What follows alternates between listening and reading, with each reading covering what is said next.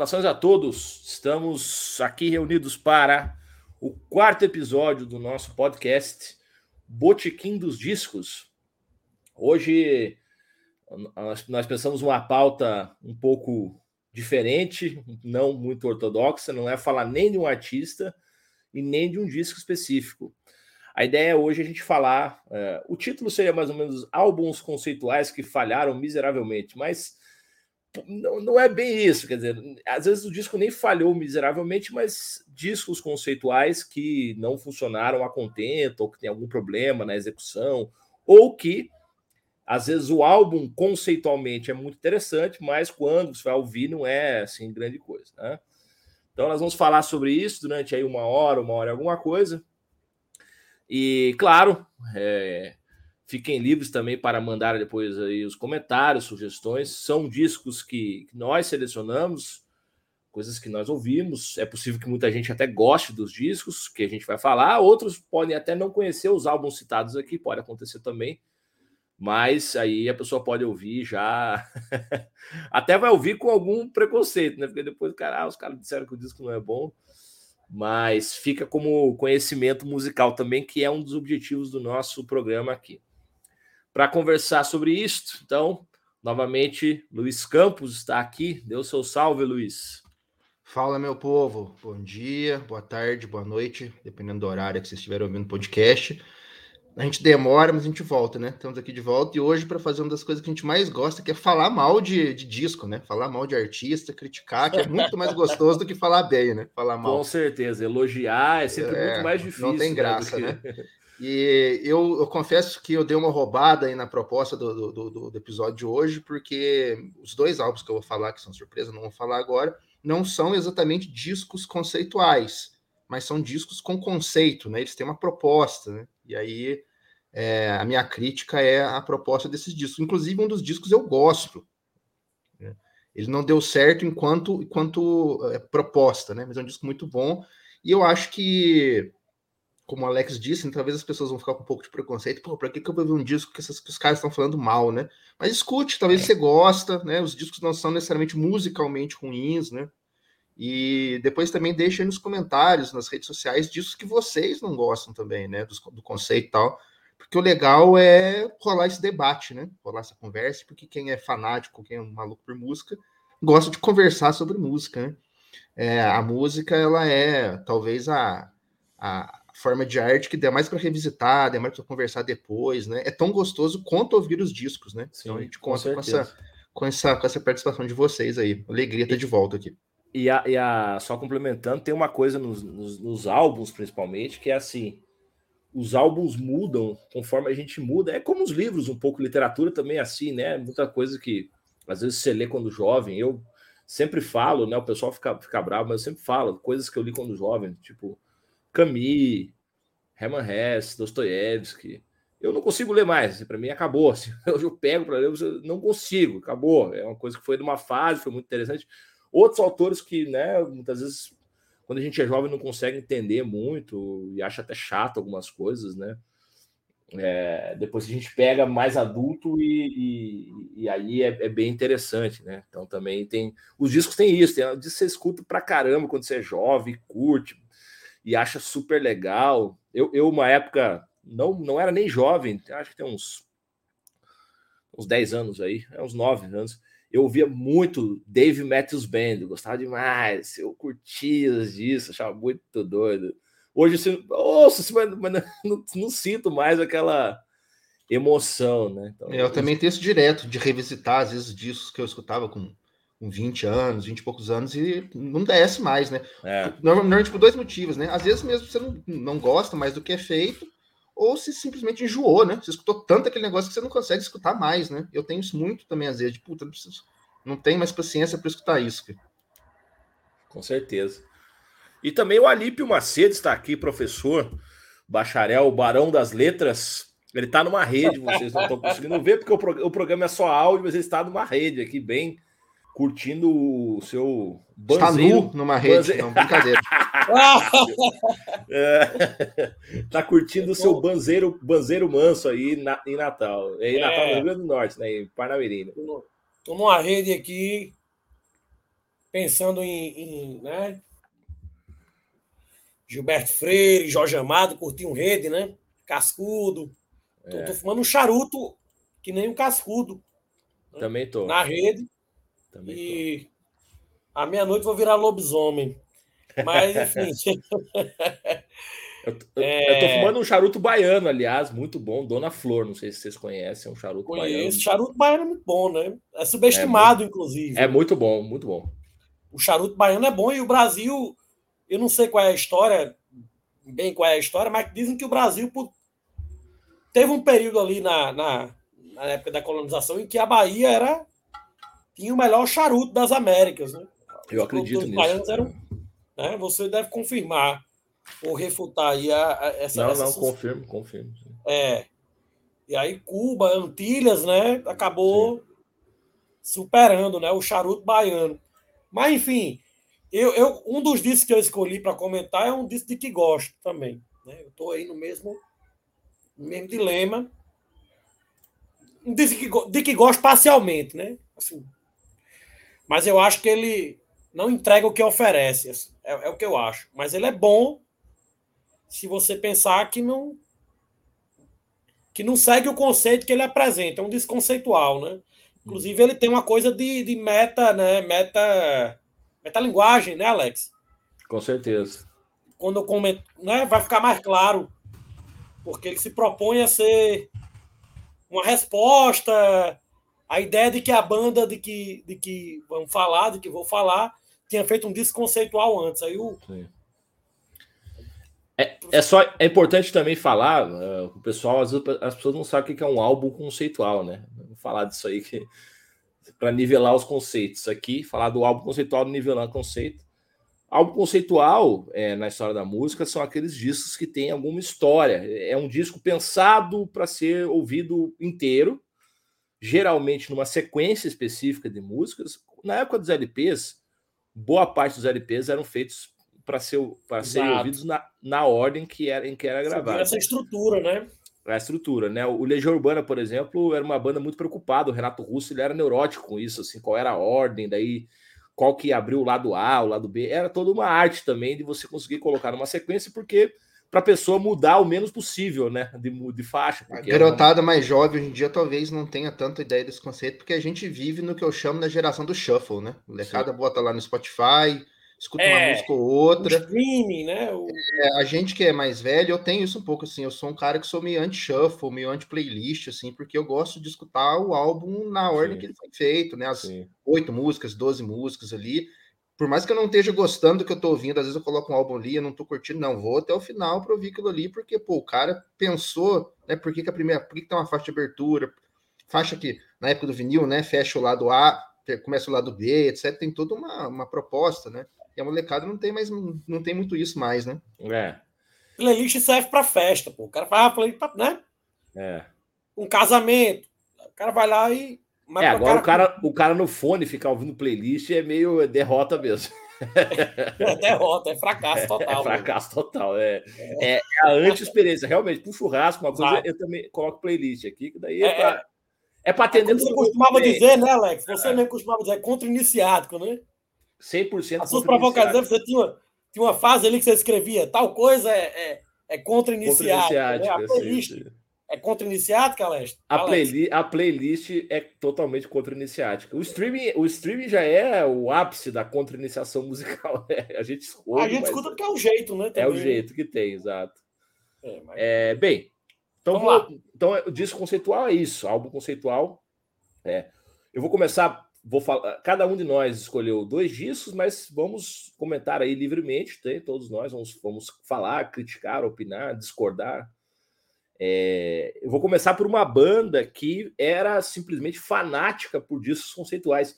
Talvez seja a banda que mais tentou fazer discos conceituais na história do rock, da música popular, que é o The Who. Né? O The Who é a banda que os caras fizeram simplesmente dois discos conceituais inteiros, né? O Quadrofinia e o Tommy, que eu não coloquei na lista porque, apesar de, apesar de eu não gostar muito de nenhum desses discos inteiros, eu acho, eu não consigo ouvir inteiro, nem o Tommy, o Tommy tem umas passagens bem chatas, para ser sincero. É, e o filminho também é, é, é, terrível aquele filme, né? Nossa senhora. Só não é pior que o filme do The Wall, né? O filme do The Wall é muito ruim mesmo. É, é constrangedor. Inclusive, o The Wall foi o primeiro disco que a gente pensou, né? A gente falou é, assim, The Wall. Aí todo mundo quis falar porque bater em cachorro morto. É, né? a, gente falou, morto. a gente já falou mal do The, The Wall no primeiro episódio. The Wall, só que eu acho o The Wall genial é tiozão que, é. que escuta esse DC, né? É. The Wall já é clichê falar mal dele, né? Então a gente não, nem escolheu ele porque, enfim, né? Chega de falar mal do Wall. Eu acho que se, tá... a gente, se, se a gente se esforçar muito, sai uma. Dá para tirar umas cinco músicas boazinhas ali, né? É, tem, tem singles bons, né? O The Wall tem singles. Eu só bons. lembro de uma música que eu gosto, que é a Conflict Numb, que é, é, uma, das, é. uma das melhores músicas do Pink Floyd, eu acho, com mas certeza, assim, eu certeza. não lembro de nenhuma outra música que eu gosto. É, é, é, é boa. É bonita. Conflict Numb é boa. There is no pain, you are receding. A é uma distant... viagem de ácido. Né? É, é, é. Aí depois, né, o cara, a distant ship smoke on the horizon. You are only coming through in waves. Your lips move but I can hear what you say. É muito boa essa. When é. I was a child, I had fever. é, essa é bem, apesar de ser né, batidaça. Uma bagaça, né? Mas é boa, é boa. Bagaça. É. Agora tem outro, coisas ali que, nossa, a história do The Wall. Outro que cogitamos também era aquele do Guns N' Roses, né? Mas ele fala, porra, Vamos é, falar não, de banda. É... A gente tá falando de, a gente escolheu banda. Tá falando né? de música, é, tá falando grande de problema música. Do, grande tá falando de música. Do, do é. é, uma, não, é um negócio menos que uma banda, né? É, então... né? Para você que é, é, fã de Guns aí, tá ouvindo o programa, certamente nunca vai ter um programa sobre Guns, nunca vai falar ó, sobre Guns, é, desculpe. Ó, fã de Guns e de Queen, sinceramente. Agora o... o, o grande problema do o grande problema do The Wall. Sim, vamos lá é o. Para passar rápido, não quero falar muito dessa merda também. Não. O problema que é o, que é o problema do, daquele outro disco depois, lá de 83, que eu nem lembro, Final Cut, etc. É que o Roger Waters dominou a parada e o Roger é. Waters é um chato do caralho, entendeu? Independente da pauta política, de concordar ou não, mas aquele negócio de ah, meu pai morreu na guerra, é, ai, sou traumatizado, é. beleza. Conflito com a mãe, falando... né, pô? É, não tô falando que é que é. com a mãe, perdeu o pai na guerra, beleza. Mas Alguém o cara faltou boa parte da carreira dele nisso, né? É. Vocês procuram alguma obra sobre o conflito do cara com a mãe, meu irmão? Né? Ele tá tinha louco. ali umas. Ele tinha lá, né? Umas, uns conflitos com a mãe, né? É, o, o Roger Waters, ele é um grande músico, mas é, é um músico importante, né? É um grande músico importante, um cara inteligente, inteligentíssimo para business, assim também, é incomparável. Um letrista, assim, quando ele letrista, não está escrevendo sobre a, é. nessa questão pessoal dele tem boas letras, né? Mas ele tem um problema muito sério que ele é muito verborrágico, ele é muito blá blá blá, muito professor de Deus, assim, cheio das aulinhas, a música dele sempre tem uma aulinha, uma coisa meio psicanálise, que, que é, o Final Cut é só isso, né? É uma chatice que ele deu troço. E o Final Cut, ele é um disco que, além dele ter essa parte musical, ele pegar tudo de chato do, do, do The Wall e é, amplificar, é, é. ele é um disco que ele é muito repetitivo, cara. As músicas são todas parecidas, é. a estrutura das músicas são todas iguais, assim aquela coisa meio, meio começa violãozinho, dedilhado, aí o refrão, o refrão explosivo, é. aquela coisa apoteótica. O disco inteiro é assim, cara. É o muito pior ruim. disco. Eu falo muito mal do, do The Wall, mas o Final Cut é de longe o pior disco do Pink é. Floyd, cara. Pois é, então, mas o The Who, daí eu não coloquei o Tommy e o Quadrofinia, né? Porque é, são discos bons. No final. O The Who não tem. O The Who, banda, não, não tem disco ruim. É uma, é uma bandaça, né? Os caras é, agora é importante saber, para quem não sabe, o disco talvez que eu mais de que, de que mais gosto, como diz o ali, de, de, disco de que mais gosto The Who, que, é, tá, que é tá, o é o, é o minha regência, pô. Não, não, não, tá certo. É o disco de que mais gosta. A regência correta é essa, a regência castiça é essa mesmo. é, mas é o, o disco que eu, que, é, que eu mais gosto do The Who é o Who's, Who's Next, né? É, era ah, para ser é?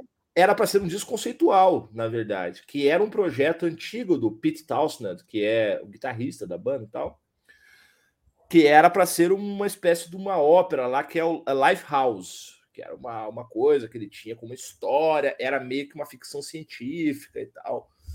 E aí ele te botou aquilo na cabeça que ia fazer aquele Lifehouse, não sei o quê, papapá, papá. Enfim, ficou anos naquela coisa do Lifehouse Project e tal. Mas daí acabou que, que não deu certo por mil motivos que não vem ao caso. E eles gravaram, daí pegaram algumas músicas, foram misturando. Por exemplo, aquela música do, do Pinball Wizard, né? Fala do cara que é o mestre do pinball, que é aquele jogo de, né? De, tipo assim. A, a, a, fala assim, ah, desde que eu era jovem, né? Jogava com a bolinha. I played the silver ball, né? Que jogava aquela bolinha prateada do, do pinball. Tal. Essa coisa dos Estados Unidos, muito, né? Inglaterra também, né? Eles são ingleses. Essa coisa da Inglaterra de jogar pinball, infância dos caras lá. Mas enfim, essa história do pinball estava dentro desse contexto, de uma narrativa, né? Porque você pega solto, assim, tá, o que, que tem a ver isso aqui, né? Daí botaram outras coisas também, umas coisas ecológicas, né? Tem aquela música do carro, né? Como é que é? Que o cara vai de bicicleta, né? Ele fala bi, bi, bi, bi. Não lembro o nome dessa música. É, se, se, alguém lembrar, eu não, não, sei. Mas, enfim. E aí deu um disco descasso do, do, do, do The Who. Mas o Pete Townshend não tirou isso da cabeça. Então aí ele gravou em mil. Ele gravou, na verdade, em 1900. Começou, era para lançar em 1991, ele se acidentou gravou em 1993 um disco chamado Psycho Derelict, que é psicodelia, qualquer coisa do tipo, né? É, que é um disco conceitual, uma espécie de uma ópera rock e tal, cuja figura central é um cara chamado Ray Haig, que é um rockstar dos anos 60, decadente, alcoólatra e tal, que já tem muito tempo que não consegue produzir nada, né? E aí é, o disco é assim, é, um, é, tem umas músicas aí, tem, é só blá blá blá, é uma, é uma tipo uma narrativa mesmo. É, é alguém falando ali, blá, blá, blá, blá, blá, blá, daí uma mulher fala, blá, blá, blá, blá, blá, blá. É um troço absolutamente insuportável. Por mais interessante que talvez pudesse ser a história, porque nem é, eu vou falar para vocês, não vão achar. Vamos ver como é que é a história. Mas não é, porque é um cara falando ali, fala, fala, fala, fala, fala, fala. É chato, né? Quer dizer, daí não é música exatamente, quer dizer, a música tá só servindo de meio que de desculpa para o cara fazer o textinho dele, é tipo as coisas do Roger Waters, né? Então daí cai nessa. Mas aí tem uma história muito, muito. É, o disco, na verdade, é um pouco escroto, assim, porque é, eles enxergam uma maneira de, de, reabilitar o tal do Ray, né? A carreira. Daí tem uma repórter que ela é, é uma crítica feroz do Ray e tal, não curte o Ray, papapá, papá.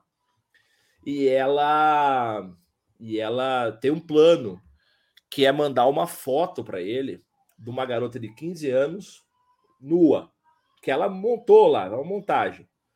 Só que essa garota de 15 anos, na verdade, é, a foto é de quando ela tinha 12 anos. E, e, se eu me lembro bem, ela estaria nua junto ao túmulo da mãe, um negócio assim, muito bizarro, né? E aí ele fica, o, o tal do Ray fica animado, que ele começa a trocar cartas com esta, com esta pessoa, que é a Rosalind, né, um pseudônimo, Rosalind. E aquilo acende de novo nele a chama criativa e tal. E eu disse que essa história. Uma história de. Ficamos vendo, história de pedofilia, né?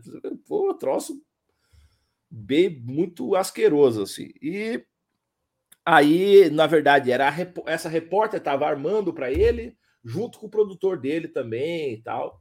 A história é mais ou menos essa, né? É, aí ele vai, confessa estar apaixonado pela menina de 15 anos e tudo, né? É, só que tem uma coisa muito, muito estranha nisso tudo, né?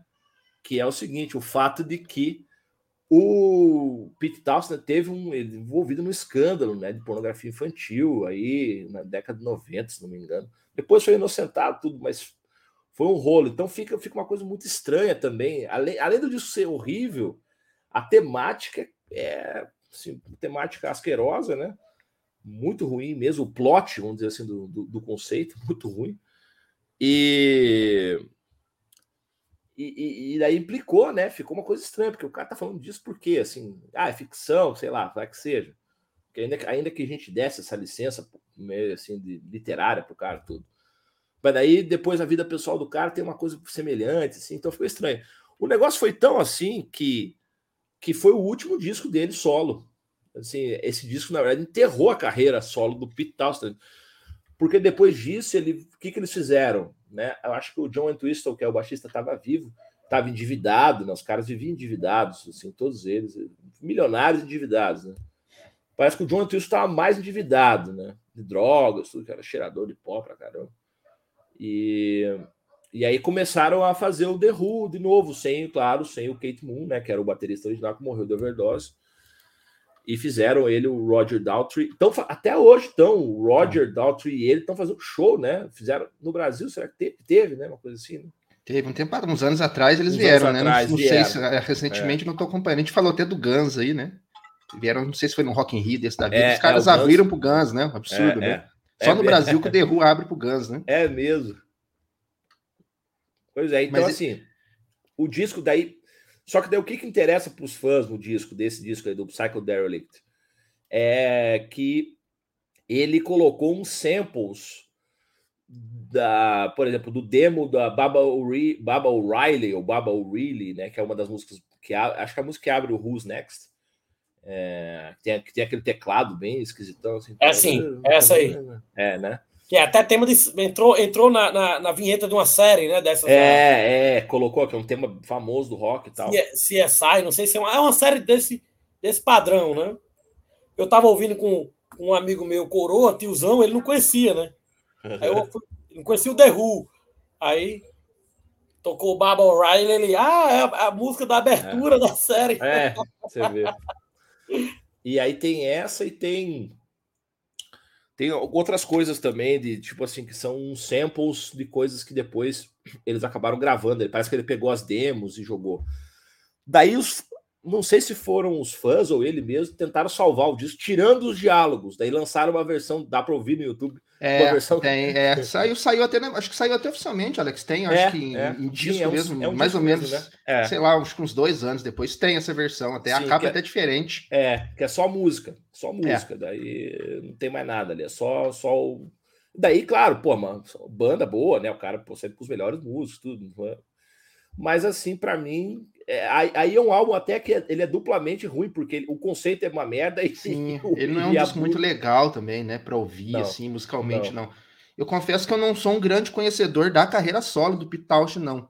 Esse disco eu, eu, eu, lembro que eu ouvi, mas eu, aí esse, tem, uns, tem uns da década de 80 que eu, não, que eu não, nem, nem me interessei, porque eu, eu tenho um pouco de preconceito com o som da década de 80, mas eu gosto muito do daquele de 7.2, aquele Who Came First, né? Que é o não sei se é o primeiro ou o segundo solo dele, que é bem legal, assim, tem umas paradas meio.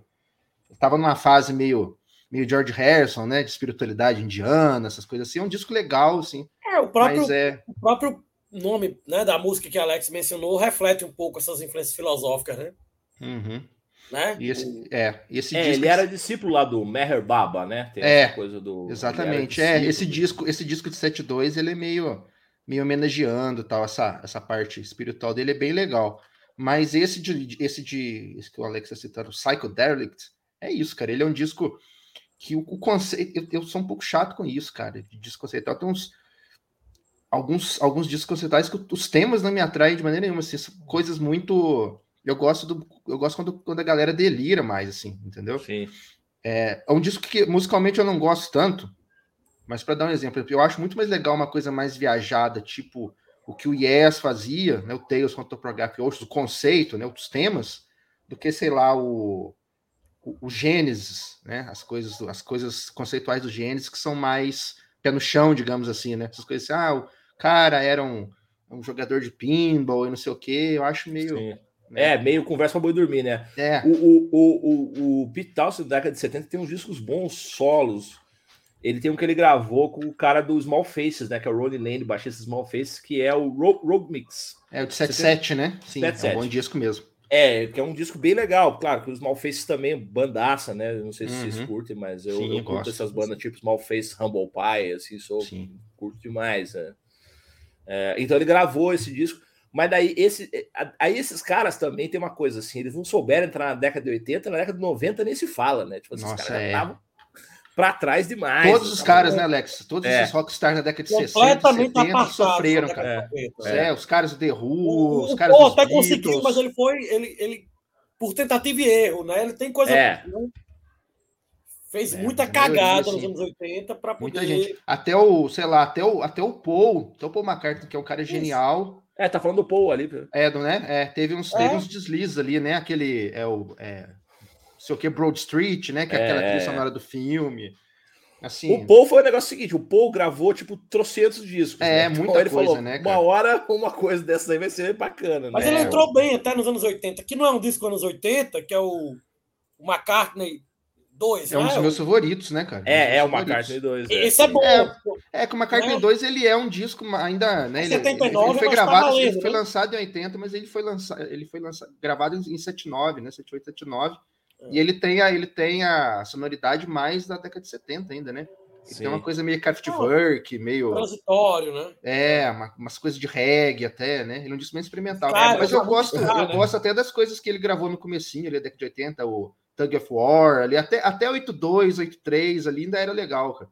Né? Aí depois, é, mas aquele, esse do que você falou é Give My Regards to Broad é, Street. É, é, é nossa. Nossa, é, esse disco é tenebroso de ruim, é muito Tem aquele ruim, outro, mesmo. tem aquele outro que tem o, o nome russo, né? Em cirílico lá também, que é bem ah, é, ruim também. É bem ruim. É, um desses covers, né? É, são, acho que são dois. Covers, né? É, tem muita coisa dos Beatles, né? No Broad Street, né? Ele regravou nesse russo, eu nem lembro é, também, porque mas assim, são, eu acho que são os únicos dois discos ruins mesmo que o, que o, que o Paul gravou. Dois discos do quê? Ruins, é. Dois, os únicos discos ruins dele mesmo, que são é. péssimos. Não, o, o, Press to Play também, 86 também é tenebroso. É, é verdade, né? é verdade, tinha esquecido desse. É, que é um mas disco depois ali, que né? tentou fazer um art rock, qualquer coisa ali também. É, mas aí no finalzinho da década de 90 ali, ele já deu uma... É, é o Press to Play que eu tava querendo falar também. O, o... Aliás, o, o, o Press to Play, o Press to Play, o, o Pete Press to Play é pior do que o Give My Regards. O que vocês acham do disco que, que, que trouxe ele para o Brasil, aquela turnê dele aqui no Brasil? O Flowers of Flowers the Dirt, é esse eu já gosto. Ele é já, ele, ele já é, é menos, é, é. ele já é menos oitentista, né, do que os outros. Tem umas parcerias tava... até com Elvis, Elvis Costello, né? Tem umas... É, esse disco é bem legal, cara. Ele, é, bem, ele tem umas orquestrações, né? Inclusive, cara, a gente tá fugindo completamente do tema, né? Mas é, verdade, é verdade. eu eu tava eu é tava ouvindo é, boteco, é, né, papo de boteco. É, boteco, é. Eu tava ouvindo um esses dias. Eu tô, tô numa fase de pegar as carreiras solos dos, dos, dos ex-Beatles e escutar os discos não tão conhecidos, né? Sair do, do lugar comum. Inclusive, eu vou falar de um depois quando eu vou falar do meu disco. Mas o Alip falou Floors in the Dirt, né? O logo depois de 93, que é Off the Ground, não sei se vocês já viram que é um Sim. que a capa, a capa é um céu assim com os pezinhos, é. né? É, é um eu, não ouvi, eu, não, eu, eu, não ouvi inteiro esse aí. Ele é bem legal, cara. Ele é bem tá interessante. É a década de 90, né? É, mas os, os, discos dele da década de 90 são bons, né? São, são bons. São bons. Flame Pie, é maravilhoso. Flame Pie é um descasso, ia falar. O Flame ah, Pie, esse é, é ótimo. É, é, muito bom. É um dos melhores dele, sim. É, é um dos melhores dele. E tem aqueles que, que 10, não assim, são tá década de 90, não são década de 90, que são produzidos pelo, pelo produtor lá do, do Radiohead, né? é, aí já é, aí já é década de 2000, né? Aquele é, Chaos, é. Chaos é. Creation, The Backyard. É. Esse disco é bom, cara. Esse disco é triste. O pessoal fala que é o único disco triste do Paul, né? Porque ele tinha casado com aquela mulher lá. A Linda já tinha morrido, né? Aí ele Sim. casou com uma maluca lá, né? Que uma golpista lá que, que quase fudeu com a vida dele. Aí ele é o disco, disco do divórcio do Paul, né? É, um disco bem legal também. É é o Nigel Godrich, o é, isso, produtor aí que Red. trabalhou, né? Com, trabalhou com o Pavement também. Sim, Beck, né? É, é. é, o cara produziu ah, gente. É, eu curto, eu curto o Beck. Nossa, e o Beck, inclusive, ele tem. Ele, ele, é influenciado pelo Paul, aquele conceito do low, low, como é que vocês tinham falado no outro podcast? É, low-fi, low-fi. O Beck é low-fi. O Beck é. começou assim, né? O Beck é lo-fi. Aliás, tem uma, tem uma coisa icônica do Beck, que é o dia que ele ganhou o Grammy no lugar da Beyoncé, né? E aí as Beyoncé ficaram pistola. Que ele ganhou com um disco que eu gosto muito, aliás, que eu não sei se o nome é. é, é, é acho que é Guero, é o nome do disco, ou Keon da Guero. É, deixa eu ver aqui. Beck Guero. É, não, aí, o nome do disco agora é. Não, álbum Beck. É Guero, Guero, 2005, que é um descasso. Quem não ouviu ainda, escute aí. Não tem, tem, Muita gente não gosta disso, que eu acho, porque ah, é muito inconstante, tem muito ritmo. Eu acho, acho muito anterior. O C Change. É, é, mas esse, esse, é, esse é, o, é o consagrado, né? O, é. a galera. O Sea Change é o que a galera. Tipo assim, é o, é o disco dele, né? Que levou ele para outro, outro patamar, como diz o. É, eu fui aí, lugar né? comum aí, eu admito. Eu fui ah, não, é não. É, é, é, é, minto, mas aí não, tá certo. O Sea Change não. É, foi mais o Odelay, né? O Odelay que é de 96, que daí ele. É, que é o, acho que é o, é o grande clássico ah, dele, o né? O Sea Change, Alex, é anterior ao, ao, ao, ao álbum que você citou. O Sea Change, sim, é, o... é, o, é, três anos antes, sim. Uhum. É. O Adelei, o Adelei é aquele disco que você pegar esses livros, tipo Mil e Um Discos para de Morrer, é o disco do Beck que tá lá, é, né? Tá lá, que tá é. lá, exato, é. exato. É. Bem, é, o, o Sea Change é melancólico pra cacete, né? É um bom disco, um bom disco. Então esse, é foi nosso, esse foi Muito nosso mini podcast sobre Paul McCartney e Beck. É. pois é, já deu meia hora, falei só um disco, só eu falei. falei só um. É, Vai, Alex tá. Luiz, vocês que vocês que mandam aí no, no boteco aí. Eu sou. Não, Psychedelic. Então, é um disco bem muito ruim, como falei, tem essa temática meio nojenta, assim, meio criminosa até. Então, eu tô fora, não escuto e acho o conceito ruim a música ruim, né? É. E aí, Luiz, fala um aí, daí vamos revezando. Bem, já que a gente falou de, de, de ex-Beatles, né? E eu vou, fa vou fazer, vou puxar o assunto aí, eu vou falar num disco do John Lennon, que é um disco polêmico. Não é um disco que eu acho ruim. Ele tem músicas horrorosas, músicas muito ruins e músicas legais, que é o Sometime in City, né? Que na verdade ele é um disco, ele é vendido como um disco conjunto do John e da Yoko, né? E aí, por exemplo, você que não conhece a carreira solo do John Lennon, se você vê que tem ser um disco dividido com a Yoko, pule fora, né? Normalmente, porque é, tem muita coisa ruim, né? Muita coisa ruim. Esse disco, ele é um disco duplo, um, um LP duplo, né? Eu não sei se ele é se ele é duplo no CD, não tenho certeza. A minha versão aqui é LP. E ele tem algumas músicas gravadas em estúdio e algumas músicas gravadas ao vivo, né? E ele é um disco. É, que... eu tenho uma versão, Luiz, que é só ao vivo. Ah, entendi. É, eu, não sa... eu nem sabia que existia essa, essa, essa versão, não. Que a não, versão que eu. coisa de, de, de, de, de sei, de selo brasileiro, né? Que... É, deve ser, é. Porque pra, né? a, a, a, a, parte ao vivo que você tem, a, a, parte que tem a participação do Frank Zappa, né? Que, que, ele, que eles tocam junto, né? É, existe uma versão aí, ou, ou, eu estou me confundindo aqui, mas enfim. Uhum. É, são, se eu, não, se eu não me engano. Eu fico devendo de cada... aí uma, É, eu tô, eu tô. Um esclarecimento aos nossos espectadores, né? Se eu, se eu não me engano, é assim, são 10. É, começa com 10 músicas de, de, de estúdio, né? Algumas do John com a Yoko, né? Algumas do John sozinho, algumas delas, so, delas, delas sozinha, e depois tem as essas jams ao vivo, né? E as músicas que são só do John são legais. Ah, inclusive tem uma música que chama New York City, né? Que é um, meio, meio um blues, um rock and roll, é legal. É, então, assim, ele é um disco que, que se você pegar umas, algumas músicas ali picadas, ele é um disco legal. Mas qual que é o conceito dele, né? Ele é um disco que ele. Por, por que, que eu tô falando aqui dele? Porque ele é um disco de crítica política, ele é um disco de crítica social. E o problema não é esse. A gente falou até uns, uns episódios atrás do, do, Bob Dylan, né? Que o Bob Dylan tem umas críticas sociais e tal. Mas eu sou muito fã das letras do Bob Dylan, porque eu acho que ele consegue, apesar de, de fazer muita crítica social, de colocar uma certa poesia, de colocar um certo lirismo nas coisas. E esse disco do John, as principalmente as letras envelheceram muito mal, porque ele é um disco que ele ficou muito datado. Ele é. cita é, nomes de políticos americanos, de políticos é, é, ingleses, etc., que a gente não sabe nem quem é, entendeu? Você tem que ir no é, Wikipedia o... e pesquisar, Você falou isso aí, eu até escrevi na minha newsletter aí, Substack, né, que eu tenho lá, o Espelho Fumegante, escrevi sobre, essa, sobre isso essa semana, não sobre isso que está falando, mas sobre um assunto parecido, correlato que eu tava pensando esses dias, né? A falecida Rita Lee também, né? Tem umas coisas assim. A década de 80 brasileira é muito datada, né? Se pegar, muito. por exemplo, a Rita Lee, aquela música, né? Descobrir do cinema, né? Ah, se a Débora quer, o Gregory Peg, né? Dizer, negócio completamente datado, né? No chupando drop de anis, as metáforas sexuais ali pois do é. cinema. Cara, um negócio assim, hoje, hoje quem pega para ouvir tá.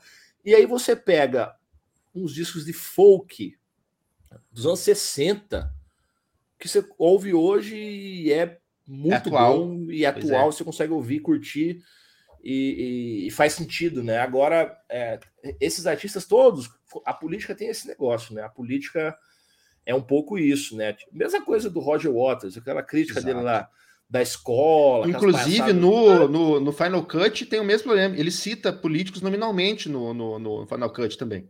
Gente é. que a molecada não vai conhecer hoje em dia, né? Reagan, é, Reagan, Tati, ele cita, né? Ele cita é. muita gente. É muito datado, porque é muito naquele é. contexto de é. aquela guerra de Afeganistão e Rússia, né? É. O do John é pior ainda, porque ele cita nomes menos conhecidos de política, entendeu? Daquele contexto de, daquela, daquela esquerda da década de 60, é, né? É. Aquela coisa ali. Do NAN, o, NAN. O negócio dos americanos é o NAN. É, é o Vietnam, é o NAN.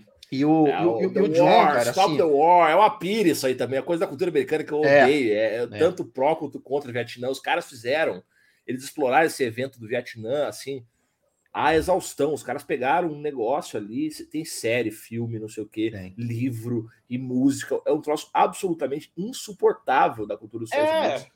É. Que tipo assim, pra gente tá no ah, o cara foi pro Vietnã, tá. Daí o, até o Engenheiro fez, né? O garoto foi pro, foi pro Vietnã, né? É a música, uhum. não é isso? Era um garoto que, como eu, é, né? Essa é. música tenebrosa, essa música aí, muito ruim. E. Essa é tenebrosa mesmo. Nossa é. senhora. Eu, essa eu, música, inclusive. Oito anos, achava o máximo. Mas, é, inclusive, essa, essa música, ela, essa música ela é tão datada do Engenheiros que ela é um cover, né? Na verdade, né? Ela é, ela não é deles, Guarda, né? Ela é uma música de Jovem Guarda, né? É, eu não sei se é, Jovem Guarda italiana, é. Alex, canta, Alex é italiano, ele pode cantar aí pra você. É, é verdade. É, o Alípio ainda corrigiu, não é nem. Só... Na verdade, ela é cover de um cover, né? É, ela tem, só... mas, tipo, sei lá, Renato, os Blue Caps, uma merda dessa aí que que, que cantava. E aí, na verdade, era o cover de, um, de uma música italiana, né? Que a galera da Jovem Guarda tinha muito isso, né? De pegar, fazer versão de música é. italiana, é. né? É verdade, bem lembrado. Eu só lembrado. conheço música italiana, conheço só os, os progressivos, né? Tipo, Premiata Foneria, essas coisas todas. E, e aí as áreas clássicas, aí é ver. Ah, eu, eu, eu, infelizmente, conheço muita coisa ruim italiana. É bom, né? Pra, porque pra, pra, meu pai, né? eu cresci, meu pai é apaixonado naquelas merdas, tipo Pepino de Caprio, sabe? Aquelas coisas. E, eu, e aí eu. Mas é bom pra caralho, pô. É, de Caprio é bom, pô. Eu cresci ouvindo, é legal, é legal, quem... é legal, é legal, não. Pra quem gosta disso daí, vamos fugir do né? tema, né? O tema tem. A, a conversa é esquizofrênica hoje. É. A minha, um... nona, a, minha nona, a minha nona também, a minha nona ouvia, imagine, né? A italiana, então, ela ouvia aquelas coisas mais assim, é, de tipo. É, Dio come te amo. É, é Dio come é? te amo. É. La bella polenta, quando é. se pianta la bella Sapore polenta. Mare. É. Tudo isso aí, cara. Isso era Renato Russo, né? É, é verdade, verdade. Mas para quem. É, o Renato Russo gravou, né? Mas para quem quer um negócio até legal, interessante, o, o Mike Patton. do Renato né, Russo falando disso também, pelo amor de Deus, aquilo Nossa, ali é. Diz que é muito ruim. Tem que incinerar aquele Horrível. Né? Para quem, muito... Pra quem conhecer essas coisas e falar, porra, não vi essas músicas. O Mike Patton, né, do Fate No More, ele tem aquele Mondocane, né? Que é um projeto que ele só grava essas coisas italianas, antigas, é. assim. Com, com um arranjo um pouco mais, mais é. contemporâneo e tal. E ele é o cara que canta muito bem. O Mike é. Patton é o melhor cantor, talvez, do rock aí, é o Mike Patton, né? O melhor vocalista. O cara... Mike é Patton, entre, entre, seus 585 projetos musicais, né? Ele é. tem esse Mondocane aí que é. Que Mas é ele é um metaleiro que a gente perdoa, né? Não é, não é o, o, o É, nem bem um metaleiro, né, cara? Ele é um cara. é, é, verdade. É um vanguardista. É mais metaleiro aquele, né, o, o, cara, o cara, o parceiro dele do, do Feito No Amor que tem um brujeria, né? O, é verdade. É. Esse é o nome do segundo agora. Mas então, é. deixa eu voltar pro, pro, pro disco. Vamos Volta lá. Tema, né? Aí, ele é um disco assim, então, ele tem algumas músicas, umas quatro ou cinco que se salvam, né? Mas assim, é, eu, eu gosto muito da. A gente já falou isso até num outro episódio, não vou entrar muito a fundo nisso. A gente gosta muito da. Eu, eu gosto muito da carreira do, do John, mas eu fujo um pouco dos clichês, assim, desses discos que a galera gosta mais, o primeiro e o, e o Imagine, porque eu não sou muito fã é, e aí vai, vai, vai parecer que eu estou falando o contrário do que eu falei tempos atrás aqui no episódio, que eu não sou muito fã das produções do Phil Spector. Eu gosto das coisas que ele fez mais na década, década de 60, com as, com, as, com as girls groups lá e tal. Mas é os discos que o John gravou depois, né? É principalmente o Mind Games e o All Bridges, ah, né, que já são sem o Phil Spector, para mim são os melhores. Inclusive, deixa a é recomendação é aí. Eu tô, como eu disse, estou revisitando os discos dos, dos Beatles sem seus clássicos e aí vou fazer duas recomendações aqui. O pessoal ouvir o Walls and Bridges, do John Lennon, que eu tô achando o melhor dele. É, é o disco mais black music do John Lennon. Muito soul, muito funk, muita música latina. É um John Lennon meio negão, assim, com muita percussão. Uhum. Ele, ele tava separado da Yoko na época, né? Então talvez isso tenha influenciado ele bem, né, para isso, né? É um descasso. eu acho o melhor dele e o Extra Texture do George ele Harrison. Tava, nessa época ele tava papando aquela coreana lá. A é... chinesinha lá, Mei Peng. Mei Peng, né? Que é uma história muito louca, né? Eu tenho que contar rapidinho essa história, essa história é, é muito louca, né, cara? A, a, a Yoko tava. A Yoko é momento fofoca. A melhor a parte Yoko... da música é a fofoca, né? Também. É a, fofoca. a Yoko tava. A Yoko queria terminar com o John, né? Só que controladora como ela era, ela pensou: ah, vai que eu volto com esse maluco aqui. E então eu tenho que, tenho que colocar, se ele colocar alguém para ficar com ele, que eu consigo, se eu voltar, substituir, tirar essa pessoa do lugar. E essa Mei Peng, ela era secretária do John da Yoko, né? É, coreana, chinesa, não sei. É, e era secretária dos dois. E aí a Yoko chegou para ela e falou: Minha filha, eu vou terminar com o John, você fica com ele, você namora com ele, porque quando eu voltar, você, você sai. E ela assim, não vou fazer essa porra. Se você não fizer, eu te mando embora. Você perdeu o emprego, pronto, não. Beleza, então eu faço, né? Porque o John se apaixonou por ela. Isso é genial. Como, porque ele gostava de uma oriental, obviamente, e ela, convenhamos, ela era muito mais bonita do que a Yoko, né? Ela era muito mil mais vezes, né? O que não é mais difícil, né? Ser mais bonita. É, é verdade, né? E aí teve essa fase do John que o pessoal chama do Lost Weekend, né? O fim de semana perdido, que ele, ele só queria saber de droga e brigar pra rua e, e namorar e tal. Mas foi uma fase porra louca, né? E foi uma fase é, interessante musicalmente também, que ele gravou esses discos mais, mais para cima. E para terminar a história, assim, uma história triste para os bitomaníacos aí, né? É, o, o, Paul McCartney estava gravando Venus and Mars, né? Que é um dos melhores discos dele também, que tem uma parada meio New Orleans ali, meio meio, meio é jazz, Wings, meio... Né? É, é, Venus and Mars, hum. descasso. É com, e Wings, o... é, é com Wings essa, né? É com Wings, com Wings, é, é com Wings. É, e o John tava com um papo de participar do disco. Eles estavam com essa negociação, trocando ideia, eles tinham reatado a amizade nessa época. E o John, e ele e a May Peng, eles iam para. Se eu não me engano, ele, o, o Paul estava gravando em Nova Orleans, inclusive. E o John ia visitar ele. Então, muito provavelmente ia rolar alguma gravação. Poderia ser uma semente aí de uma colaboração entre os dois, até uma volta dos, dos Pitos. Vai sonhar não custa. E um se dia os dois antes... voltassem, se os dois voltassem, era metade do caminho andado, com certeza. o Ringo é. é. só falar, vamos aí, é, George, né? É. E aí, um dia antes da viagem, ele voltou com a Yoko e a Yoko proibiu ele de ir, ele não foi. Ah. Claro. E ele não foi gravar, e nunca aconteceu assim, esse último encontro, né? Então foi, foi bem tenso, assim. É um disco muito legal, muito bom.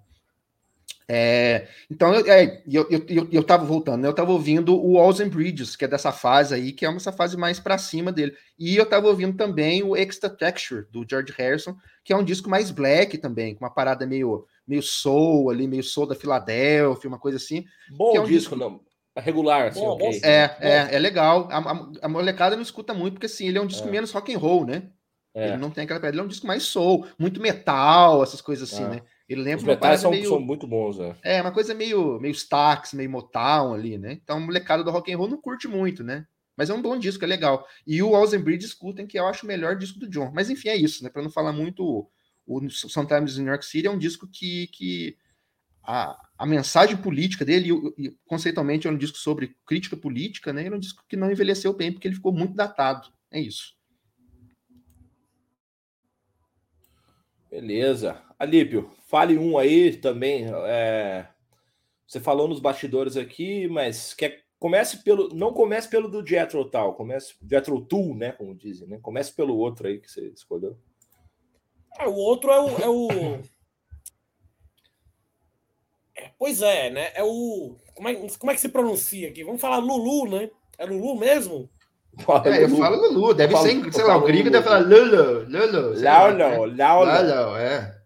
É, vamos, vamos, vamos abrasileirar, né, o negócio, né? Brasilianizar a pronúncia e tal. Portuguesar, sei lá, né? É, é o Lulu, né, que é o projeto do do Metallica com o Lou Reed, né? Eu, eu costumo dizer que é o melhor álbum do Metallica e o pior álbum do Lou Reed. Então dá para eu acho que é. com base nessa, nesse comentário já. Vocês... Boa definição. É, o pessoal, é, o pessoal já, já, já, já pode é, intuir o que eu penso o que, o que eu penso de ambos, né? Ou seja, Metallica eu acho uma, uma, uma coisa aviltante, né? É, e, e o Lou Reed sou fã, né? Sou fã do Lou Reed. Né? E, assim, foi o melhor momento do Metallica, né? E é o melhor álbum deles, e o pior do Lou Reed. Né? Mas diz que, que é, é, é, recente relativamente, né? Ele é década de 2000, né? Até depois, eu acho, viu? Vamos, vamos, vamos fazer aquela pesquisinha, né? 2011. 2011. Pois 2011. é, o, o, o Lou Reed morreu, morreu em que ano? Lou Reed morreu. Morreu.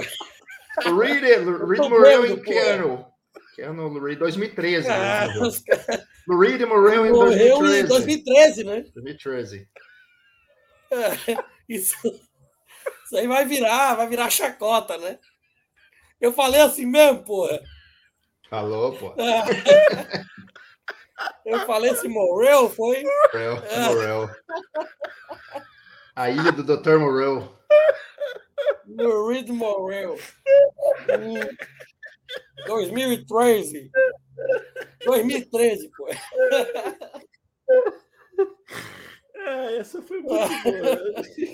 Pois é, né? Eu acho que foi o último então, projeto dois, dele, né? Dois anos antes dele morrer, né? Realmente. Morreu, inclusive, provavelmente esse disco matou ele, né? De tão ruim que era. Eu acho, eu acho que matou sim. Foi uma.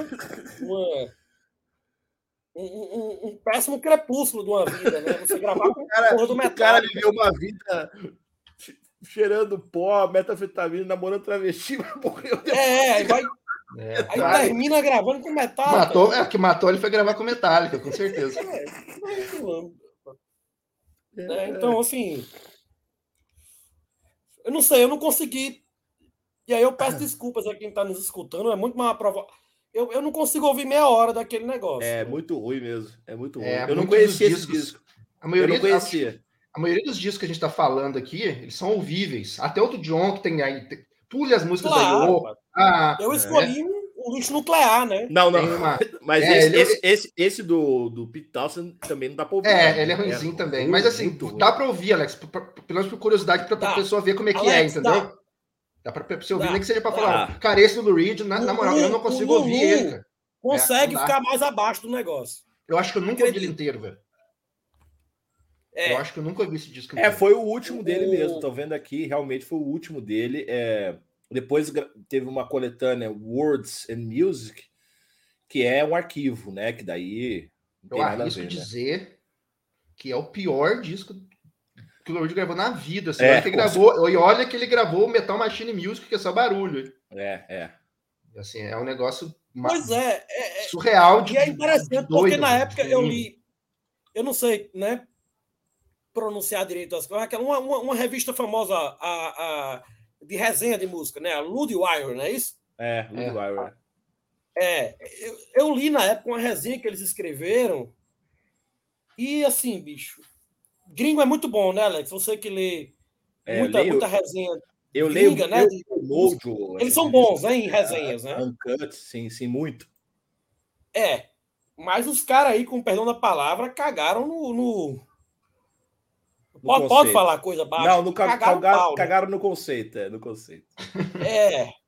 E é um disco assim, cara. A gente tá, a gente tá é, sacaneando Metallica aqui, assim, porque é uma banda, né, que muita gente Todo mundo gosta, gosta, é. né? Eu detesto, né? Até quando eu era metaleiro eu não gostava de Metallica. Eu também não mas, gostava, não gostava do Metallica quando era Metallica. Mas o disco não é o disco ser ruim não é culpa só do Metallica, não. As é, letras não, do Lou Reed, é. as letras do Lou Reed são completamente sem inspiração, é, assim. Ele sim. foi sempre um bom um bom letrista, um letrista, né? Com, com, tá, tem gente que não vai gostar das letras dele, né? Mas ele, é um, ele sempre foi um letrista que ele tem um estilo muito peculiar. É, muita né? gente coloca, muita gente coloca o Lou Reed no mesmo patamar de letra do, do Dylan e do Cohen aí, do, Sim. do Leonard Cohen. Colocam o Lou Reed, que é outro estilo e tal, mas assim, ele é, ele, é, ele é um letrista, ele é um cara focado muito no, no texto, né?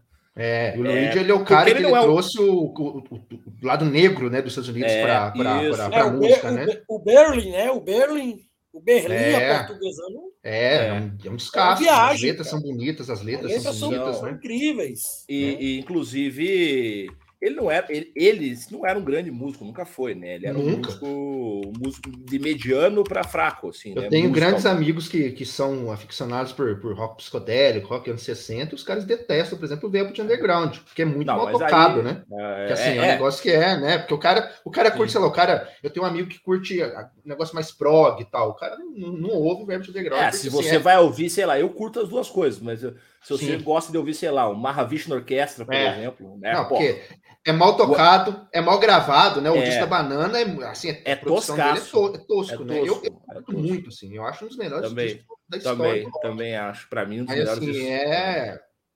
é polêmico, né? Eu gosto de, essa fase década de 60 ali, começo dos anos 70 do Velvet Underground, né? O, é, White Heat, né? O Velvet Underground auto-intitulado, né? São, essa trilogia, essa primeira trilogia do Velvet aí é maravilhosa. Então a gente tá Aliás, falando mal do Reed aí, né? às vezes a molecada vai ouvir aí. É, não. Aliás, ouçam, o, ouçam do Reed, cara. o Caetano Galindo, que é um professor lá da, da Federal do Paraná, que ele traduziu James Joyce, traduziu Salinger, tudo ele lançou um livro que é se chama Atravessar o Fogo, 310 letras de Lou Reed, que é uma tradução assim mais poética, musical das letras do Lou Reed, quer dizer, muito interessante. Isso aí tá na tem aí para comprar no sebo, qualquer coisa. É. Ah, ouvi falar da Lá, é, o, Galindo, do... o Galindo tem uma história curiosa, né? Não sei se você sabe que, que tem. Né, ah, pois é. O Galindo ele é um o Galindo ele é um grande tradutor, né? Um tradutor famosíssimo aí, mas ele tem uma ele tem uma polêmica muito grande que ele ele traduziu o livro de letras do Dylan também, né? É, aham, uh -huh, sim. E aí, ele, a primeira coisa no pre, eu tenho aqui no prefácio, ele fala que ele não gosta de Dylan. É. Né? Aí já. E assim, é, a tradução desse livro específico não é muito boa, cara. Assim, ele não pegou as. Ele não pegou as. As referências do Dylan, assim, sabe? Tem até alguns. São dois volumes até, né? É, é fica até meio. Quem sou eu para criticar, né? Mas até até alguns erros. Tipo, dá um, dá um exemplo, um só para vocês entenderem. Tem uma letra lá do Dylan que ele cita union. Union em inglês é sindicato, né? Sim. E ele, e ele traduz como união, por exemplo, né? Ah, Coisa desse é. tipo assim que você bem, bem feio aí já. É, né? Tem aquela letra do aquela Rainy Woman, né? Do, do, do number four, eu acho, do Dylan, que ele fala é Everybody must get stoned. Né? Sim. E aí você tem um jogo de, de palavras aí complicado, é porque isso, todo, todo mundo deve ser apedrejado, né? Mas não sempre todo mundo deve ficar chapado. Né? chapado. É, e ele é. traduziu como todo mundo deve fumar um. É, não é. Complicado, né? Aí é. por aí vai, né? Então, assim, é claro, Dylan é difícil de traduzir, né? Só uma é, curiosidade. É, muito, é, o Dylan também é muito.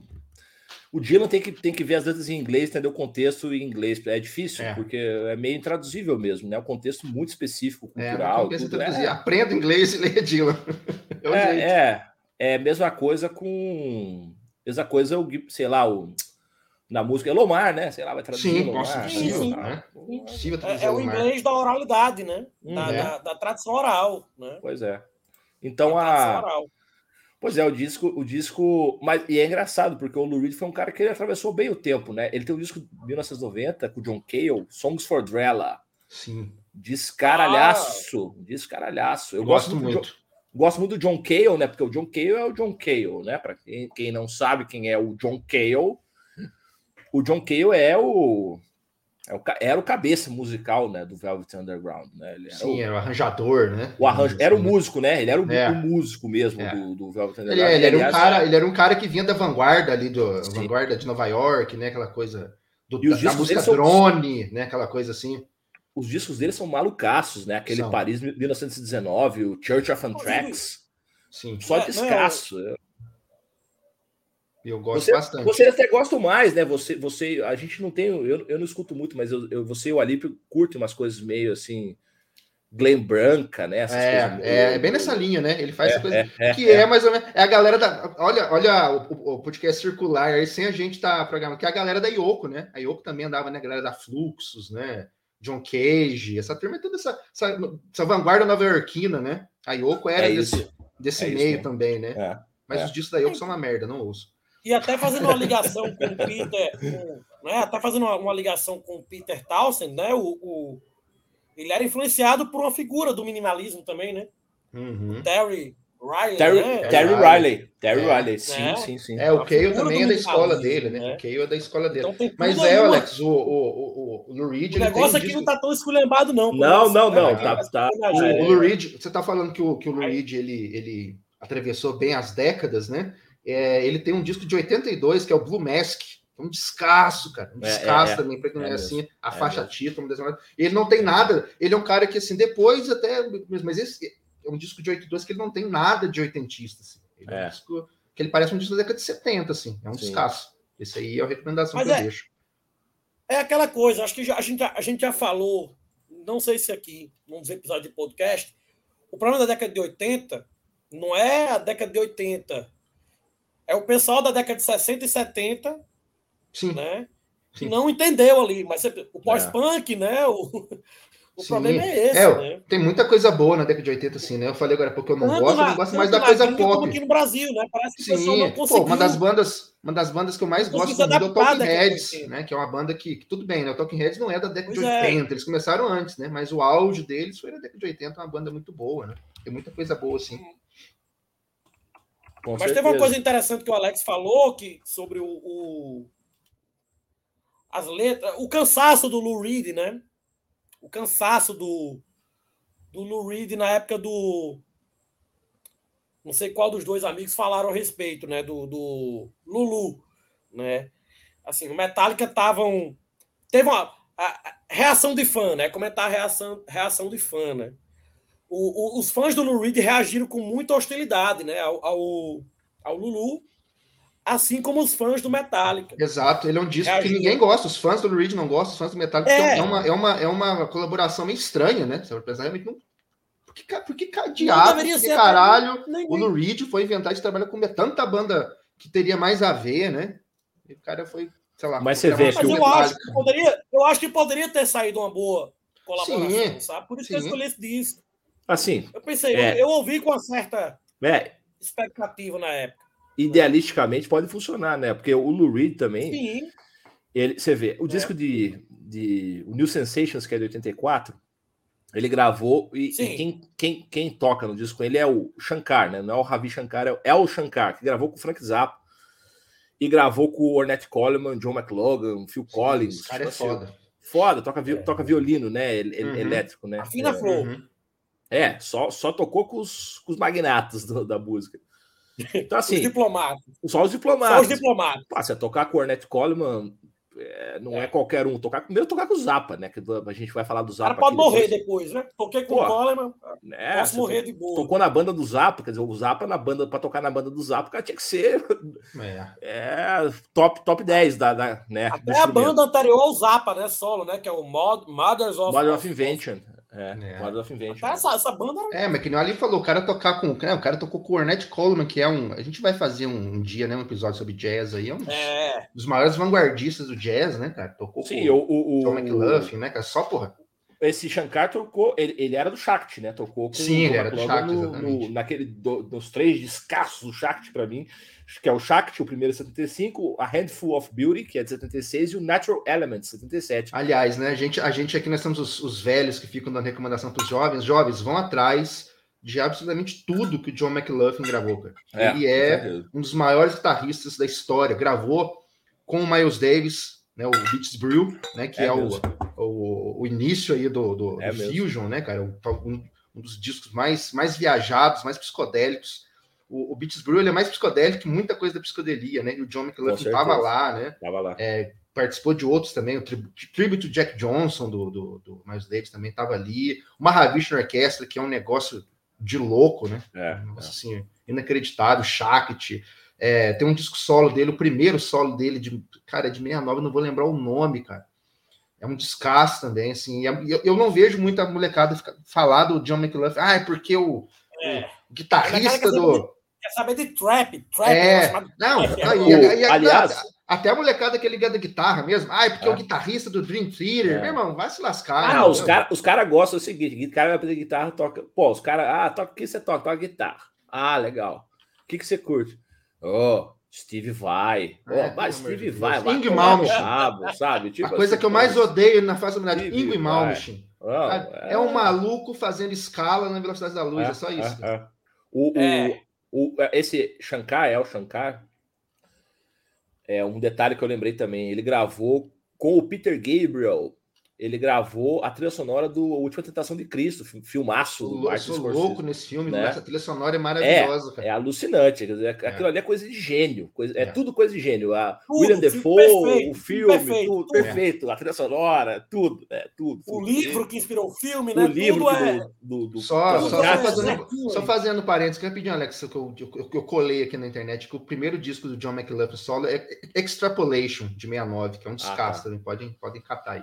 É, ah, é verdade, é verdade. O tinha um pouquinho depois, né? O, É, é. é isso que eu, Então. acho, eu acho que esse Extrapolation acho que foi a primeira coisa que ele gravou assim mesmo. Que ele antes, é. do- eu acho que ele é antes do British Brew até. Que, Ah, que- antes. é, quem deixou ele famoso mesmo foi essa participação dele com o Miles Davis, né? Depois Sim. que ele, que, ele, que ele ganhou nome, né? Então, a gente tá falando do, do, do, do Zappa, né? O meu Uhum. segundo disco conceitual ruim é o do Zappa. Eu acho que eu sou o único mais za, za, zapiano aqui do grupo, né? O Sim, eu não Luiz- sou muito, muito não Zappa, gosta, não. eu acho que a Lipe não, não escuta muito também. Eu gosto do Zappa, assim, eu aprendi história, né? Eu sou pessoal. mais o, o, o, o Captain Beefheart. É, Que é, né, então, muito- O único, o único disco, né? o único disco que eu tenho aqui, falei do Miles eu Davis, né? O único, também o único o disco Zappa, que eu claro. tenho do Zappa aqui mesmo, vinil, é o Hot Rats. Eu é, gosto descasso. muito, que é um, é, cara, é um disco de ele, 69, É um né, cantor Alex? vinil 69, também. 70, acho que ele é de 69. Cara, ele é do, ele é do, eu, eu falei agora há pouco aqui que o É o que eu tenho Beach- também. que o Beaches Brew é o primeiro disco de Fusion, mas o, o Hot Rats é do mesmo ano do Beaches Brew. É, E é um é. disco de jazz rock, sim. né? Dá, dá para falar que é um disco de jazz rock, né? É, o Então, assim, Hot Hats, o Hot Hats é um, putz, é um negócio A galera não alucinante, fala né? muito disso, né? Ah, porque É. foi o Miles O Davis que né, inventou. Alex? Ele tem outras influências, né? Do-. Mas o, mas o, o, o Zappa também é um cara que contribuiu muito pro tal do, do. Schomberg, aí, né? É, o Zappa Essas é muito. O Zappa tocou com o Pierre Boulez, né, e tal. O. Zappa, Pois é, o Zappa. o Zappa é loucaço. O Zappa tava em todas, né? O Zappa tava em todas. E aí, o Zappa. Eu, então, como é que eu aprendi a gostar do Zappa? Não não saber nada de Zappa e tal. Fui morar com um brother meu, né? Porque se separou da mulher e tal. Falou, ah, tá uma vaga aqui na minha casa. Tal. Fui, morar com, fui morar com o brother. Jones, João, Jones. E o cara era assim, ele era fanático por basicamente três, três bandas, três grupos, né? Era o Crosby, Still Nash Young, ele tinha tudo. do- Foi, foi eu aprendi a ouvir Crosby, Still Nash Young. sim. Era um Deadhead daquele de camiseta e tudo, então tinha tudo do Grateful Dead. E ele tinha tudo, tudo do Zappa. Tinha trabalhado em loja de disco, cara, então Que não é pouca coisa, né, Alex? Cara, eram tipo 60 e fumaça na época já, tipo assim, eram, é, e eram uns discos importados, bonito, um, um disco rosa, um disco verde. né? E aí eu, eu ouvia muito, né? Os discos que eu ouvi muito do Zappa, que era o Freak Out, que era o Commodore of Invention, de 66, Esse é é, o Hot Hats, né, que é de 69, depois o, é, o Gran Vazul, de 70, 72. Que é na mesma É. linha, mais ou menos, do, do, do, do essa fase mais jazz dele, né? Isso, e depois o Overnight Sensation, que é de 73 também.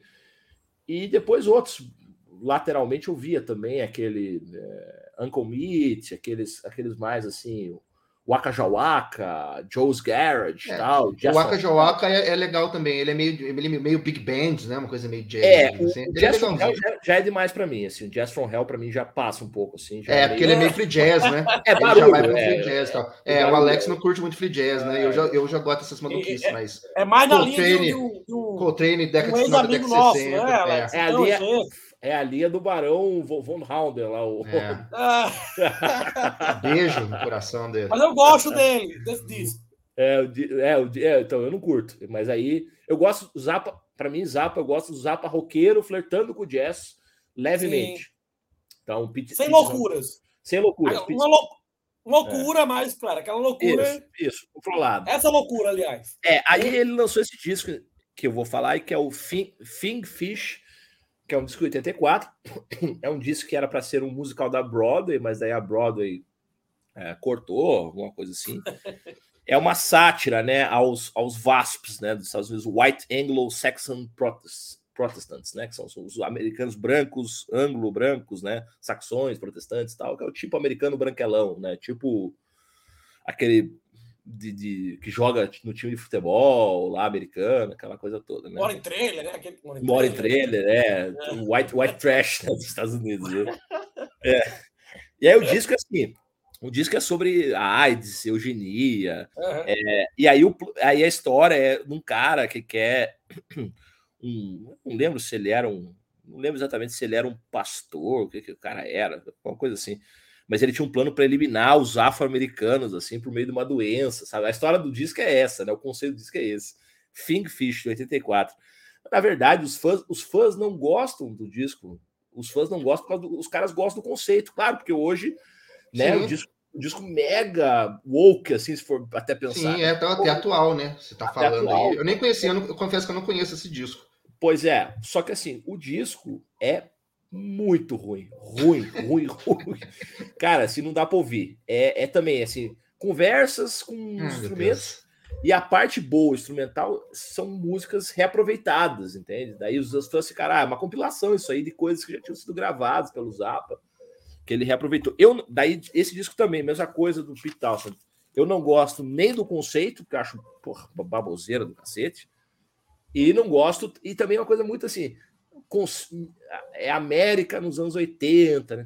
AIDS, aquelas coisas ali, aquelas lutas raciais dos Estados Unidos nos anos 80, né, e tal. É, que para mim não dá, assim, eu não consigo consumir esse tipo de, de produto, sabe? É, é demais para mim. E o disco é musicalmente é muito, muito ruim. Podem procurar aí. É, é, é barulho. É barulho mesmo. Assim. O Zappa tinha uma coisa com barulho, né? Ele era meio Hermeto Pascoal. Assim, Sim. Né? É, ele... essa, essa, essa, essas influências de vanguarda que ele bebia, né? Tanto no jazz quanto até na, na música erudita, né? De Garvarese, essas turmas que ele, que ele gostava aí, né?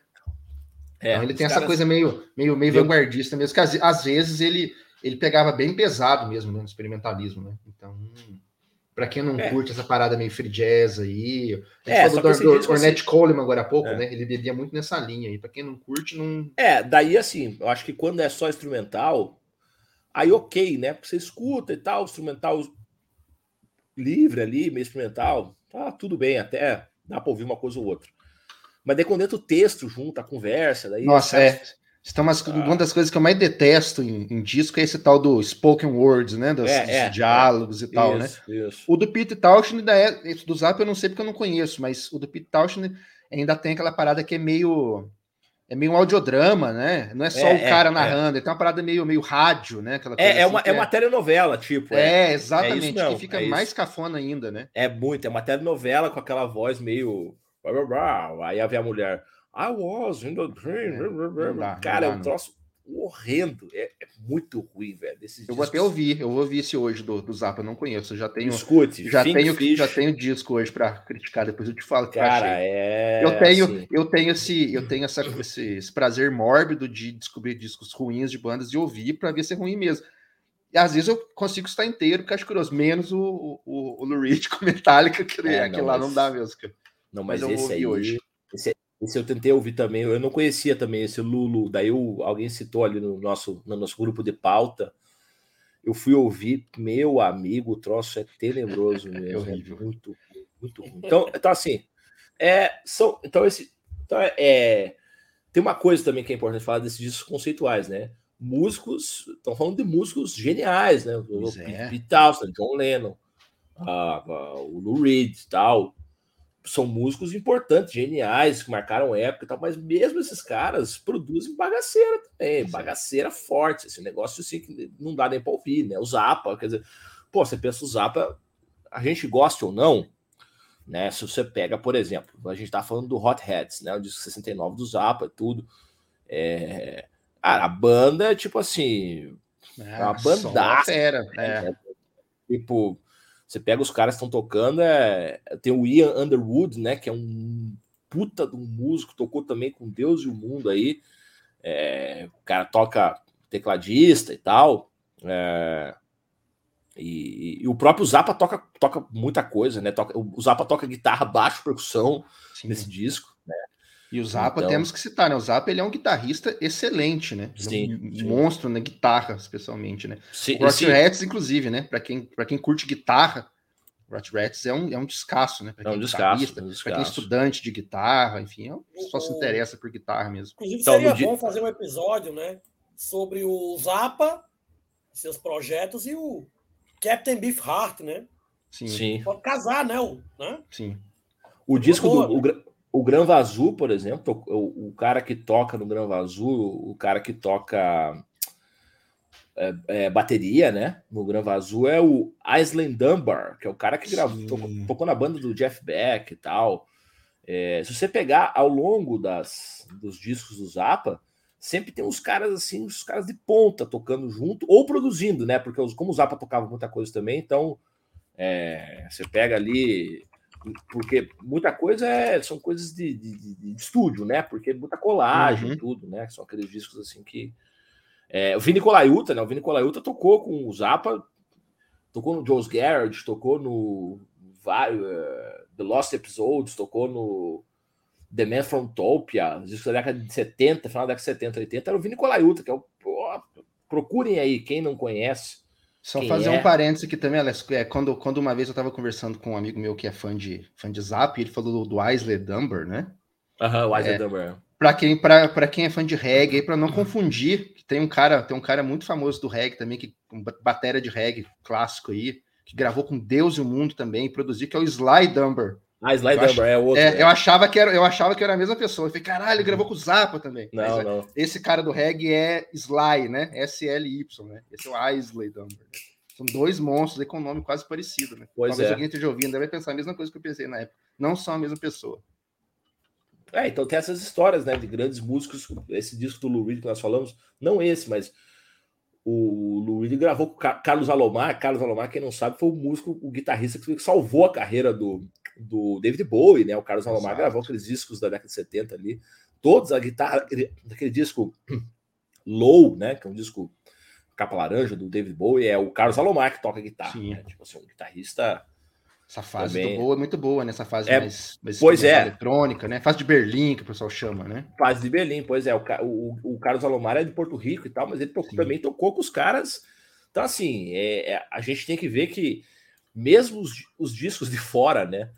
Os discos de fora, dos Estados Unidos, Europa e tal, mesmo quando são discos ruins, geralmente quem está trabalhando no disco é gente muito, muito, muito boa. São sempre os melhores ali que estão ali, entendeu? É, não é gente não sem qualificação, não, não é. Então não é falta de banda mesmo, é isso que não. a gente pensa. Né? Porque às vezes o cara, pô, o cara não tem recurso, tá com uma banda meio mequetrefe, né, e tal. É... Ó, você vê, o, o, negócio engraçado, não, eu nem lembrava disso. Quem toca no Fish a guitarra, quem que toca a guitarra no Fish Steve Vai. Steve é. Vai, guitarrista. É, isso explica muita coisa. explica muita coisa, né? Pois é, explica muita coisa. É. Né? é. o Steve Vai, ele é não só ele, né? Mas essa, essa, essa escola que o Vai veio, né? Joe Satriani, essa turma aí, dessa, desses caras mais Essa foi 80, boa, a escola, que o, vai, a escola né? que o Vai veio, ó, você vê. É, tá vendo? a escola que é, vai é, veio. É, já é um. Normal, eu não curto, né, Essa galera mais o pessoal, o pessoal gringo fala, né? Mais flash, né? O cara meio, sei lá, essa escola é meio Van Halen de guitarra aí, né? Meio. Ah, também não curto, não. Todo mundo é. Todo é, mundo é... como é que é aquele outro Steve Ray Vaughan, né? Que é o. É, Steve Ray é, é, do, é, já é mais, mais blues, né? Mas é, é um cara também mais, mais é. Escala, velocidade. Né? Escala, né? é. Ele é a mesma é. coisa de John Parece que a, a é. trinca dos tiozões, assim, que não sabem é. nada de música, é gostar do Steve Os caras faziam aquele projeto, um né? projeto 90, xarope né? G3, né? Pessoal, né? É, não G3, né? Acho que era G3, né? Iam... Era, o, era o Satriano Vai e mais ou menos. variar, né? É, vou colar aqui para ver quem que é. Quer ver? Era o, era o, era o Joe Satriano, Steve Vai e mais um maluco lá. O Malmsteen também. É, esse terceiro é, membro geralmente era, era. Mudava, né? Teve uma época Mudava, que era o Malmsteen. É. é. Se você Exatamente. é fã do Malmsteen, eu não posso ser seu amigo, você que está ouvindo aí, mas é, depois eu vejo. É, John, depois foi o John Petrucci, né, também. É, nossa. Tocou, Exatamente, é, John, exato, exato. John Petrucci é tenebroso. Nossa, John Petrucci é tenebroso. É, parem de ouvir todos esses caras e vão ver o John McLaughlin. Ele, ele, ele toca mais todos esses caras juntos, velho. O John Petrucci é do Dream Theater, né? É, vamos escutar o, o Jeff Beck, né? O Jeff Beck que foi citado é, aqui, né? É, pois é. é. Escuta esses caras, Beck, que é um virtuoso, que é um virtuoso com sentimento, né? Com, com... Pois é. Uma coisa que eu sempre falo para o Alípio, né, cara? O grande problema do rock and roll na década de final da década de 70 e 80, os caras tiraram o blues da parada. Os caras é. tiraram é. a, a música negra da parada. Aí ficou aquela coisa sem swing. O, o, o Alex falou Steve Hogan aí, né? Ele toca, ele toca blues e blues sem swing, cara. Ele é. toca blues sem, sem, sem, sem balanço, entendeu? Então, assim, não dá, não dá, não dá. É verdade. Só tem um cara, só tem um cara que tirou o blues da música do rock que ficou bom, que é o Van Morrison. Né? Van Morrison toca, ele, ele é. Tem aquela ah, tem teoria dele. É, o, sim. O blues é escocês e tal. É, né? mas tem uns caras que tocam, que tocam duro, digamos assim, que, que, eu, que, eu, que eu acho que são legais, tipo o Robert Fripp, entendeu? É um cara que é, não tem muito blues na. Né? Não tem muito é é duraço, som é. dele, é um cara foda, né? Por aí vai. É, é. O cara ah, pode o tocar. jazz, né? É, exatamente. Tem o é. jazz tem o que jazz, é, né? né? O é. free jazz, né? Até, né? É, é. É, mas o Mais na década também... de 80 até, né? É. Mas o Fripp também é, é, Se você pegar, eu não, sei exatamente se ele tem essa filiação direta, mas se você pegar o Fripp, as escalas, assim, a ideia do Fripp é Steve Wright, é Terry, Terry Reid. É, sim, é, sim, faz sentido. Sim, é, ele é um cara que bebeu muito é, nesse jazz mais é, experimental mesmo. Né? Experimental, né? e na, música clássica, minimalista. A música erudita contemporânea, né? Contemporânea. É, exatamente, é, é, mais a escola dele. Para quem não sabe, guitarrista do King Crimson, né? A gente não falou, é, às vezes a garotada ah, mais jovem tá ouvindo aí, né? É, tem que falar isso. É, ele, é. ele, virou, ele virou influencer, né? Ele é a mulher dele, né? É, é ele é o Coroa bem né? bonita e tal. Coroa bonita, coroa. coroa Latoia, né? Latoia. A loucaça também. É Latoia, é Latoia o nome dela? Eu acho que é, eu acho que é. Um parecido com esse, né? Engraçado, né? Porque o Robert Fripp, a, a, vida inteira, ele teve a fama de ser ele um cara difícil, né? Pra, pra ser um cara nosso, Fripp. Ele é um cara de personalidade forte, ele é um cara brigão, ele manda todo mundo embora da banda. Ele... Agora é um cara mais simpático, é um tiozão simpático no YouTube tocando guitarra, é. tocando, tocando metálica. É, é, é, é metálica. Pois é. Exibindo a esposa pro, pra rapaziada. Rapaziada. É. é um bom vivan, um bom vivan. É milionário, é. né? Milionário, é. famoso, milionário. Isso aí tá com a vida ganha, né? Vamos lá, Luiz, teu segundo disco aí, então. Vamos. Antes de eu passar para o segundo disco, só mais uma curiosidade não, é aqui. Toia, é... é Toia, não é Latoia, não. Toia, é Toia. Toia. Toia Quem... Wilcox. Quem tem que ganhar um prêmio aí do nosso podcast hoje, que foi, eu acho que é o único músico que tá, em, que tá em, apareceu em dois discos, né, que a gente falou, é o Zappa, né? Porque o Zappa tá no. Ele participa da parte ao vivo do disco do John Lennon também, né? Das jams lá. É, é, o Mothers of Invention faz umas jams com a banda do, do John Lennon lá, e são as piores ah, é? partes do disco, assim, que é, é um negócio experimental muito doido, Yoko berrando em cima, e barulho do Frank Zappa. Eu que gosto de vanguarda, é um negócio inaudível. Então o Zappa tá em dois discos aí da, do nosso, do nosso programa observado. hoje. É. é. Prêmio Mas é que o Zappa, o Zappa é o seguinte: Zappa é arroz, ele era arroz de festa, velho. É. O Zappa é o seguinte: qualquer um que chamasse o Zappa para fazer, vamos fazer um dia, ele, ah, pois vamos é. fazer. Porque pois ele é. tinha essa ideia assim, disco, foda-se, entendeu? É, um, tanto que ele gravou um milhão de discos, né, Isso. né, cara? Se o Metallica é. chamasse ele, ele toparia, Alex? Quem? Se o Metallica chamasse ele, ele toparia? Topava. Com certeza topava. absoluta, absoluta. Até se o Guns N' Roses chamasse, até se o Queen chamasse. E digo mais. Até o capal inicial. Né? se o Frank Zappa até gravasse o inicial. com Metallica, até o dinheiro tava aí, velho. Também, igual o Reed. Se ele gravasse o disco Metallica, morreria, igual o Reed morreu também. É, o Metallica é. mataria o, o Frank Zappa também. Mas então, seguir para o próximo disco aqui. Siga lá, siga gosta lá. de provocar o público, né? É, é, é, o, é o Bootkin, né, cara? É o Bootkin. É. O, o meu próximo disco, eu, eu escolhi ele por dois motivos. Um, para tentar sair um pouco do rock, né? Porque eu achei que a gente ia botar mais coisa de rock aqui. Ele não é exatamente um disco conceitual, ele é uma coletânea que não tem conceito nenhum, mas se você parar para pensar, uma, uma coletânea, de certa forma, tem um conceito, né? Que é colocar os sucessos ali para. Claro, claro, claro. Pra, né? Uma antologia. Uma antologia, antologia exatamente, ela tem um conceito, né? Que é um disco que eu gosto, eu gosto muito. É um disco muito importante na minha vida, mas eu vou tentar explicar porque que o conceito dele não funciona. Que é o Legend do Bob Marley, né? Que ele é o disco que até hoje ele é o disco de reggae mais vendido da história, assim, de longe, de longe, de longe todo mundo que eu conheço que, que escuta reggae, 95% das pessoas, o primeiro disco de reggae foi esse disco. Foi o meu também. Todo mundo meu. tinha, muita gente que não conhece nada de reggae tem esse disco em casa, né? Para quem, só para esclarecer para o público aí, né, o pessoal que está ouvindo, o Luiz Campos é o nosso enciclopédia de é, reggae e música caipira. Tá? Ele é o nosso. É. Eu e o Alípio somos os, as enciclopédias, se é que podemos dizer assim, enciclopédia de folk, folk, folk e psychedelic rock, né? Essa é nossa área. Eu é. até não vou falar muito sobre reggae hoje, porque eu quero que, tipo, com certeza vai gravar um episódio, né? Claro, então claro. não vou falar muito aqui para não não entregar muito. Mas assim, eu vejo, por exemplo, bandas aqui no Brasil, galera que, que toca, que curte, a maioria das pessoas começou com esse disco. É um disco que você ia em qualquer lugar tinha para vender. É, meu pai na meu pai na década de 90, meu pai trabalha, taxista, trabalhou a vida inteira, trabalha até hoje, mas na década de 90 ele fazia muita viagem para seguradora também. às vezes o carro do cara estragava e levava o cara para a cidade, etc. E ele sempre trazia um LP para mim quando ele voltava, passava no shopping, Rio de Janeiro e tal, aqui não tem shopping, nunca teve, e ele trazia. E ele trouxe esse disco para mim na década de 90, e aí foi minha minha apresentação para o reggae, que é um dos estilos que eu mais amo até hoje.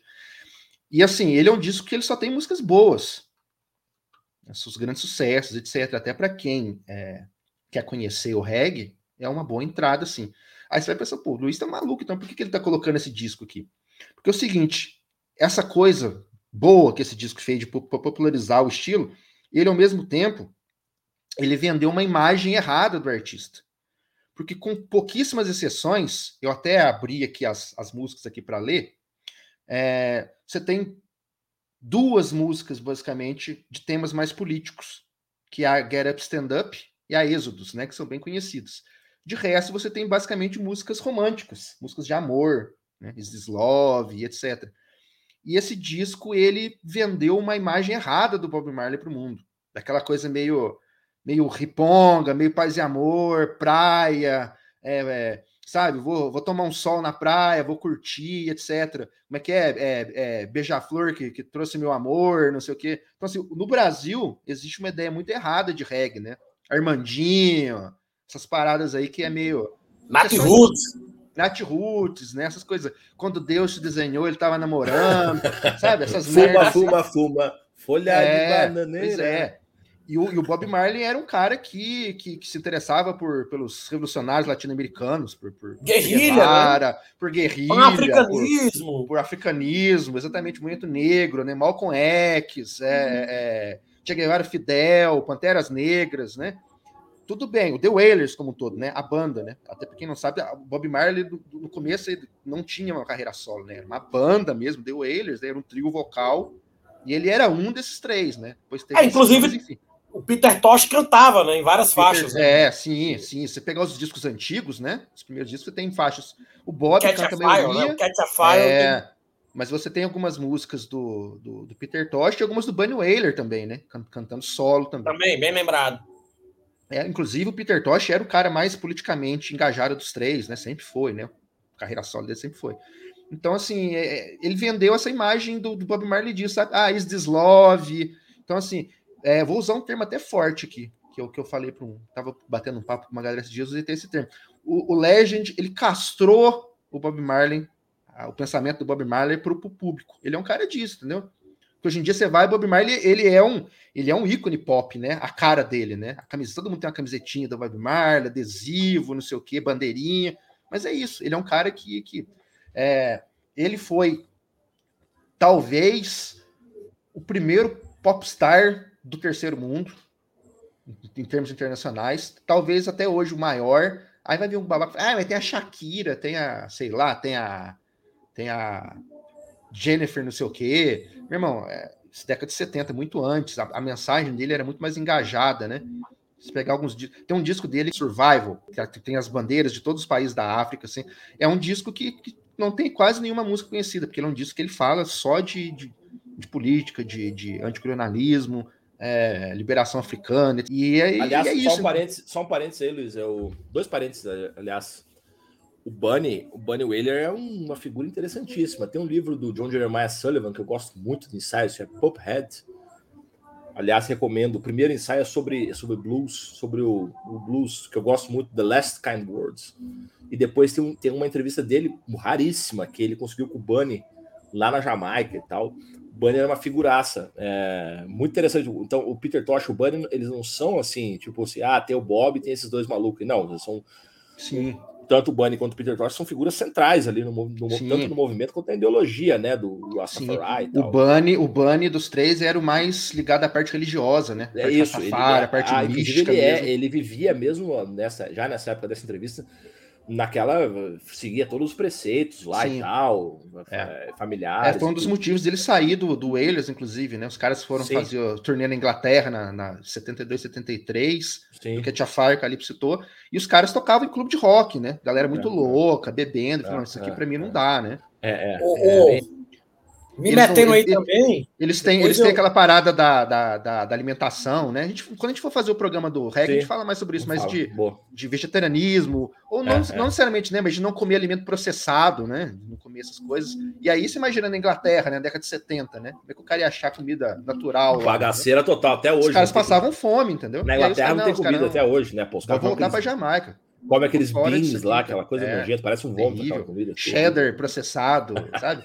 É o cara, não. Potatoes com, é. creme velho lá. Batata frita. O cara, não, é. tô fora, velho. Tchau. Frio pra caralho, a comida é uma merda.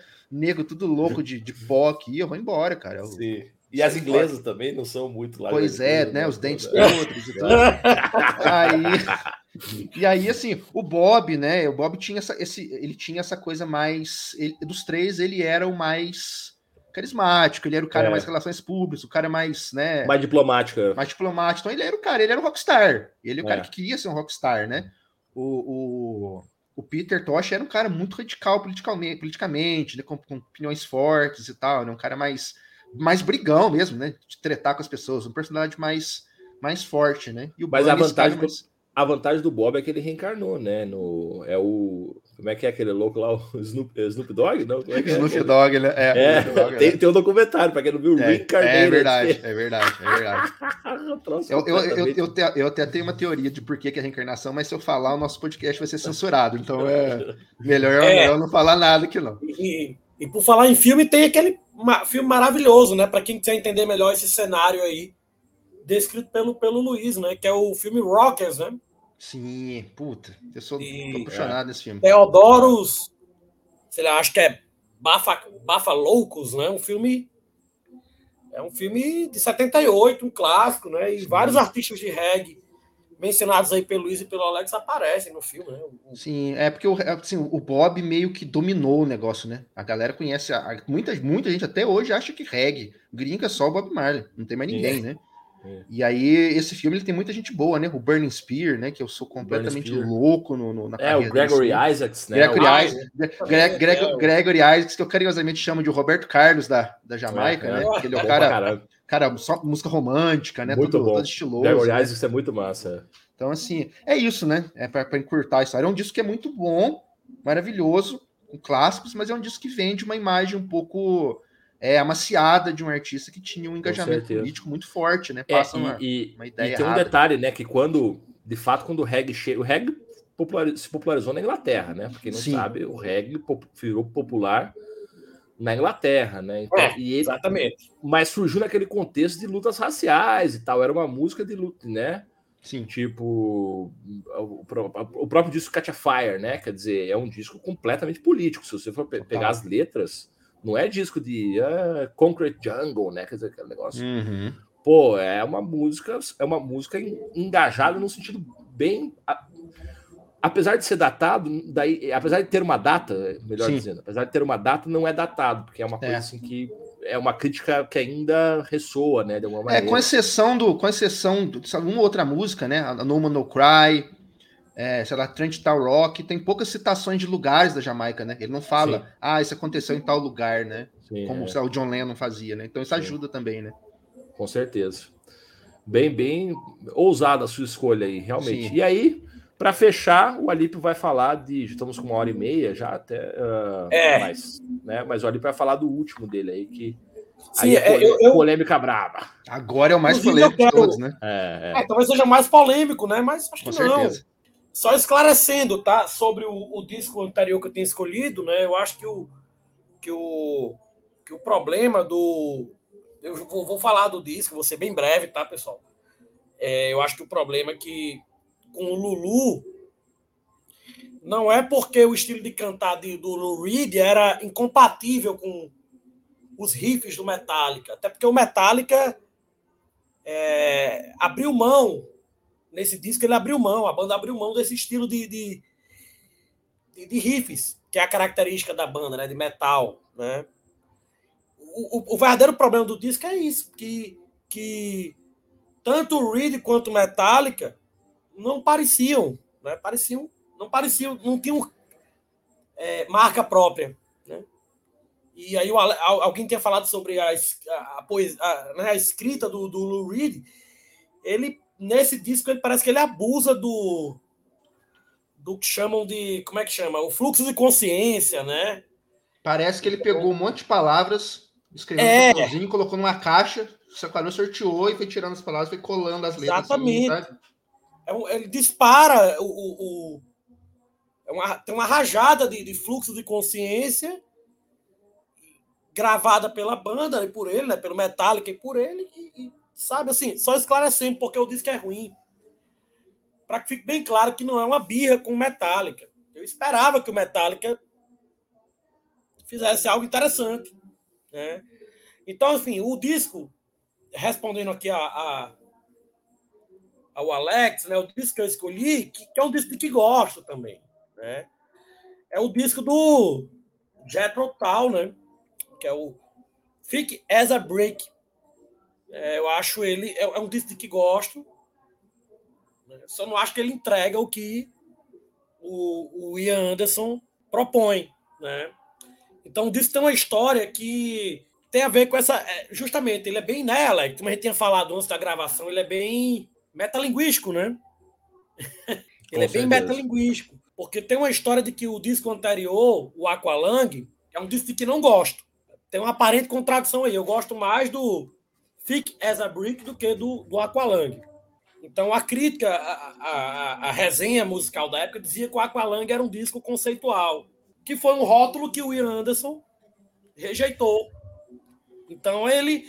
E aí, ele teve essa ideia de criar, o, de compor o, Thick as a Brick, que seria a síntese de todos os, os discos conceituais realizados até aquela época, lá década de 70, né? Ele, ele é de 72, não é isso?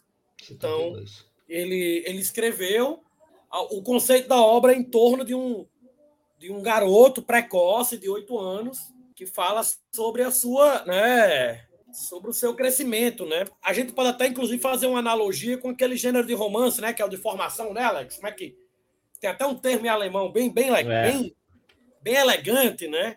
Ou seja, eu estou trazendo aqui conceitos que são bons, né? São conceitos que são bons. Só que vamos lá, né? O é, garoto o tem apenas oito anos. Eu não falo alemão, mas o Bildungsromanz, né? O Bildungsromanz. É. Romance de formação, sim. Sim, é, eu, os do The Who também tem essa coisa meio de, né, de formação. Isso. Tal, o cara. É, é. É. é. Galera do prog e gosta é disso, né? Porque ele, até, ele também antecipa, em parte, ali o conceito do The Wall, né? Porque tem um pouco de crítica política, né? Ao, ao conservadorismo de escola britânica, né? De escola, né? Tem um pouco que dessas críticas a, ao sistema educacional britânico, né? O, o Ian são escocês, né? Mas assim, né? britânico porque está dentro ali do comunidade britânica, né? Como o Elf, não sei como, né? Se é, para os escoceses, para os escoceses a questão política para os escoceses e irlandeses, a questão política inglesa é pior ainda, né? Porque aí eles estão sempre naquele conflito ali e tal, com a coroa. É... É. A questão é até mais, é até mais séria para eles, assim, de certa maneira. É um disco de uma única música, né? Como, como muita gente aqui que, que, que, que nos escuta deve saber, né? É, provavelmente alguns não, né? Enfim. E é interessante porque, fazendo uma ligação com o que falaram no, no início do, do, do deste episódio, essa questão do LP, né? É importante, né? Porque é uma música, é um disco de uma única música que é dividido em duas partes em razão da limitação de tempo, né? Do LP da época, né? Para se gravar um LP na época, né? Já em CD, você que escuta em CD, você, para você que escuta uma, uma, edição em CD, uma versão em CD, ele aparece como faixa única, né? Em algumas edições. Né? Eu tenho, inclusive, eu tenho esse LP né? Enfim, só que eu acho que é um, sabe? Eu acho que essa, o conceito, não a parte musical, eu acho muito, tudo bem. Existe a fantasia, a imaginação, né? Mas eu acho que eu acho muito pretensioso que um garoto, essa história do garoto gênio de oito anos, sabe? E aí há, né, ele, ele, ele tem o, o conceito, né? Tem isso que a gente está falando de romance de formação, é, mas o, o, conceito do disco gira em torno de um, de um poema escrito, e o poema né, é, é, é motivo de, de, chamadas em jornais, que isso é colocado no encarte, né? Assim, inclusive, há pessoas que acham que é o que dizem, né? Que o garoto realmente existiu, né? E aí, enfim, eu, eu, eu não sei se eu fui convincente em, em como o Luiz foi com a respeito do Bob Marley, né? Da, da coletânea do Bob Marley, em, em defender que esse disco tem um ótimo conceito, mas que ele né, não funciona acho tanto. Que, acho que o grande problema desse disco, na minha opinião, a parte musical eu gosto. É um disco que eu não tenho muita paciência para ouvir, não sei. Pois é, Jetro, isso, Jetro né? eu gosto mais daquela fase mais folk ali da, da, do final da década de 70, né? Songs from the é Woods, é White Horses ali. Né? Eu gosto é, muito daquela fase ali, que são músicas mais concisas, né? Mas acho que o grande o problema. Prog, prog, o problema é que ele é prog demais. Lá, é, exato. Aí que tá. Aí que, aí que, aí que eu queria chegar. Mas ele não conseguiu ser prog como um King Crimson. O grande problema dele, acho que o conceito falha, a, a, proposta do Ian falha, porque assim, como você bem disse, ele tem, ele tem essa coisa da metalinguagem de ser um disco que na verdade ele está criticando o progressivo, né? Ele é meio que uma sátira, a ideia, a ideia do, do Ian é fazer uma sátira ao progressivo. Só que para 90% da humanidade ele é um disco progressivo. Ninguém quer saber que ele é uma sátira. Se você entrar lá, se você entrar no listas de os melhores discos progressivos de todos os tempos, ele está lá entre os, entre os é. cinco primeiros. Então assim, não deu certo, entendeu? Nossa, olha essa crítica aqui da, da... ninguém fala isso, cara. O, Tirando o quem é nerd poema, musical e conhece a história. O próprio entendeu? poema, né? O próprio conceito do poema garoto de oito anos que escreve um poema, né, com a, um poema de caráter filosófico profundo, político, social, pode ser uma ironia dele, né? Sim. Mas funcionou, tá entendendo? É. As pessoas entenderam que foi uma. É. é um disco aí, que posso, é, é um disco que, aqui, que né? é, um, é um disco que é uma sátira de certa forma, mas as pessoas levam a sério, entendeu? Ele é colocado ao lado, sei lá, pega um disco de progressivo que se leva muito a sério, você tem agora há pouco, sei lá, o Tales, do Progressive Oceans, do Yes. Talvez seja o disco de progressivo que mais se leva a sério de todos. Ele tá lá, lado a lado, entendeu? É. Então não deu. É, a, Ger crítica dele é não deu certo. É Gerald Bostock o nome do menino, né?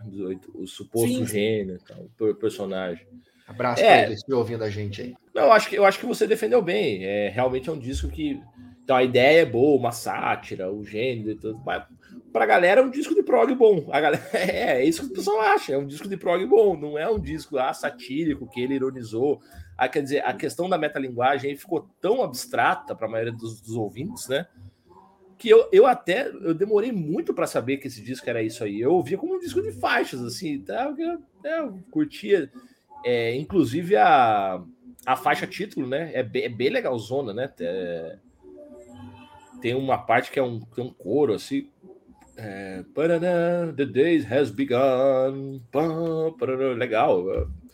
Não é que eu, que eu curtia mais prog assim, sinfônico, né? Porque tem uma coisa meio de prog sinfônico também. Né? Uma coisa meio assim, não, não, é, não, é uma, não é uma orquestra, mas é uma coisa meio grande. O prog tinha essa coisa meio grandiloquente, assim, né? Os caras queriam fazer uma música épica, né? Tal.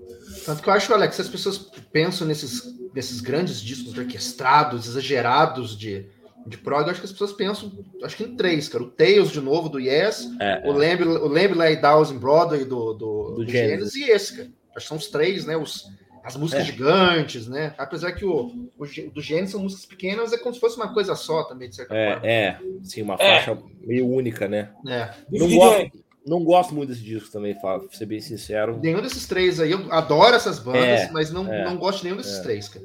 Eu acompanho vocês aí também. Não gosto muito, não. Inclusive, assim, eu acho. Partilhe dessa opinião. O do Gênesis eu acho bem fraquinho, assim. Eu acho o pior da fase, da fase é, clássica. Com certeza. Não, se, acho... se, você comparar, se você for pensar o seguinte, né? The, The Lamb Lies Down on Broadway foi lançado um ano depois do Selling England by, by the Pound, né? Que é tipo Muito assim. Melhor. Né? Disco absurdo, descasso, né?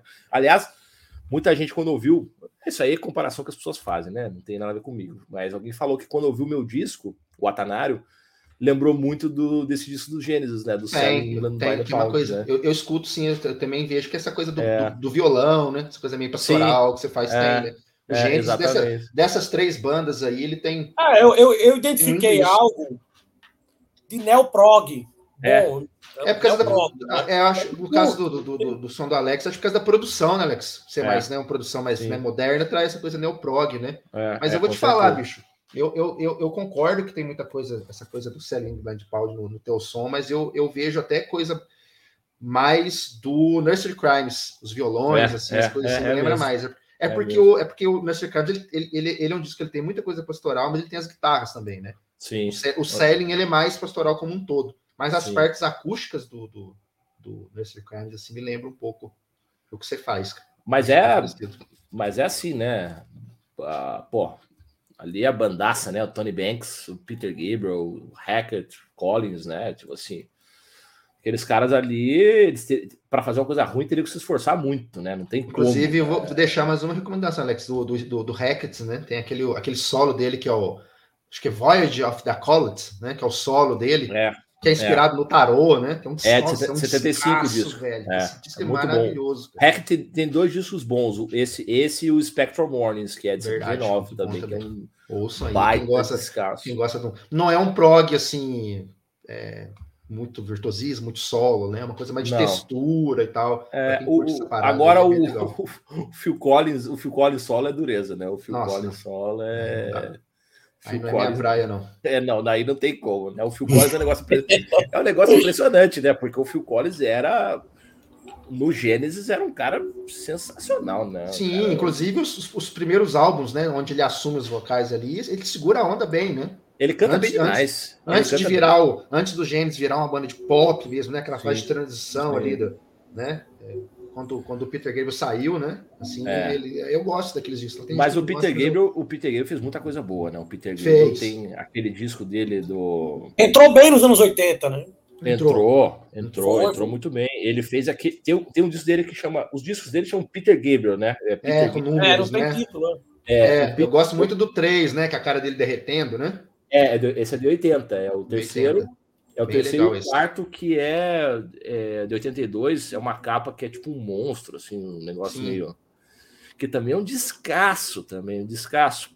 Ele toca quase tudo no disco, né? Toca, canta, produz, toca sintetizador, toca. Só tem o Jerry Marotta tocando é, é, bateria, né? Uhum. Mas, Mas o, você estava falando do é Phil Collins, bom. cara, aquele primeiro do, acho que é Trick Trick of the Tail, né? Que é o primeiro do Genesis, é. 100. É um disco legal, cara. Um disco muito É bom. legal. É, é legal. É o disco, o Trick of the Tail é de 76, né? 76. É. Mas depois também a ladeira abaixo, né? Aquele, ah, é. o, aquele Duck, o Invisible Touch, pelo amor é, de Deus. Eu acho que o, que é, para mim, o Gênesis é bom até o aquele And Then There Were que acho que é de 78, né? Acho que é o último bom deles mesmo. Aí depois já começa. Acho que o próximo já é aquele Abacabe, né? Que já acho que é 81. Aí já não é muito, é. muito legal, não. É isso aí, senhores. Então está encerrada a nossa nosso podcast. Tem muita referência aí, além dos discos, a gente comentou os discos, cada um comentou dois, mas a gente comentou mais uns, como sempre, né? Mais uns um milhão de discos aí. músicos aí, fizemos resenha de álbuns e tudo assim. Vários mini, vários mini podcasts, né? Vários do, mini, do podcast. exatamente. Inception podcast, né? Pois é. um, uns podcasts dentro do outro. É isso aí. Então, aguardem próximo, os próximos cenas dos próximos capítulos. Compartilhem, curtam aí, se inscrevam no canal no Spotify, divulguem para os amigos, ajudem e em breve nós vamos divulgar aqui a chave Pix para a gente poder continuar colocando gasolina na Mercedes, como diria o Juca Chaves, né? Para garantir o leitinho das crianças. Né? Garantir o Todd das crianças. É. é. isso, pessoal. Muito obrigado a todos que nos ouviram até aqui. Saudações. Valeu. Continuem curtindo e até a próxima. Eu vou é.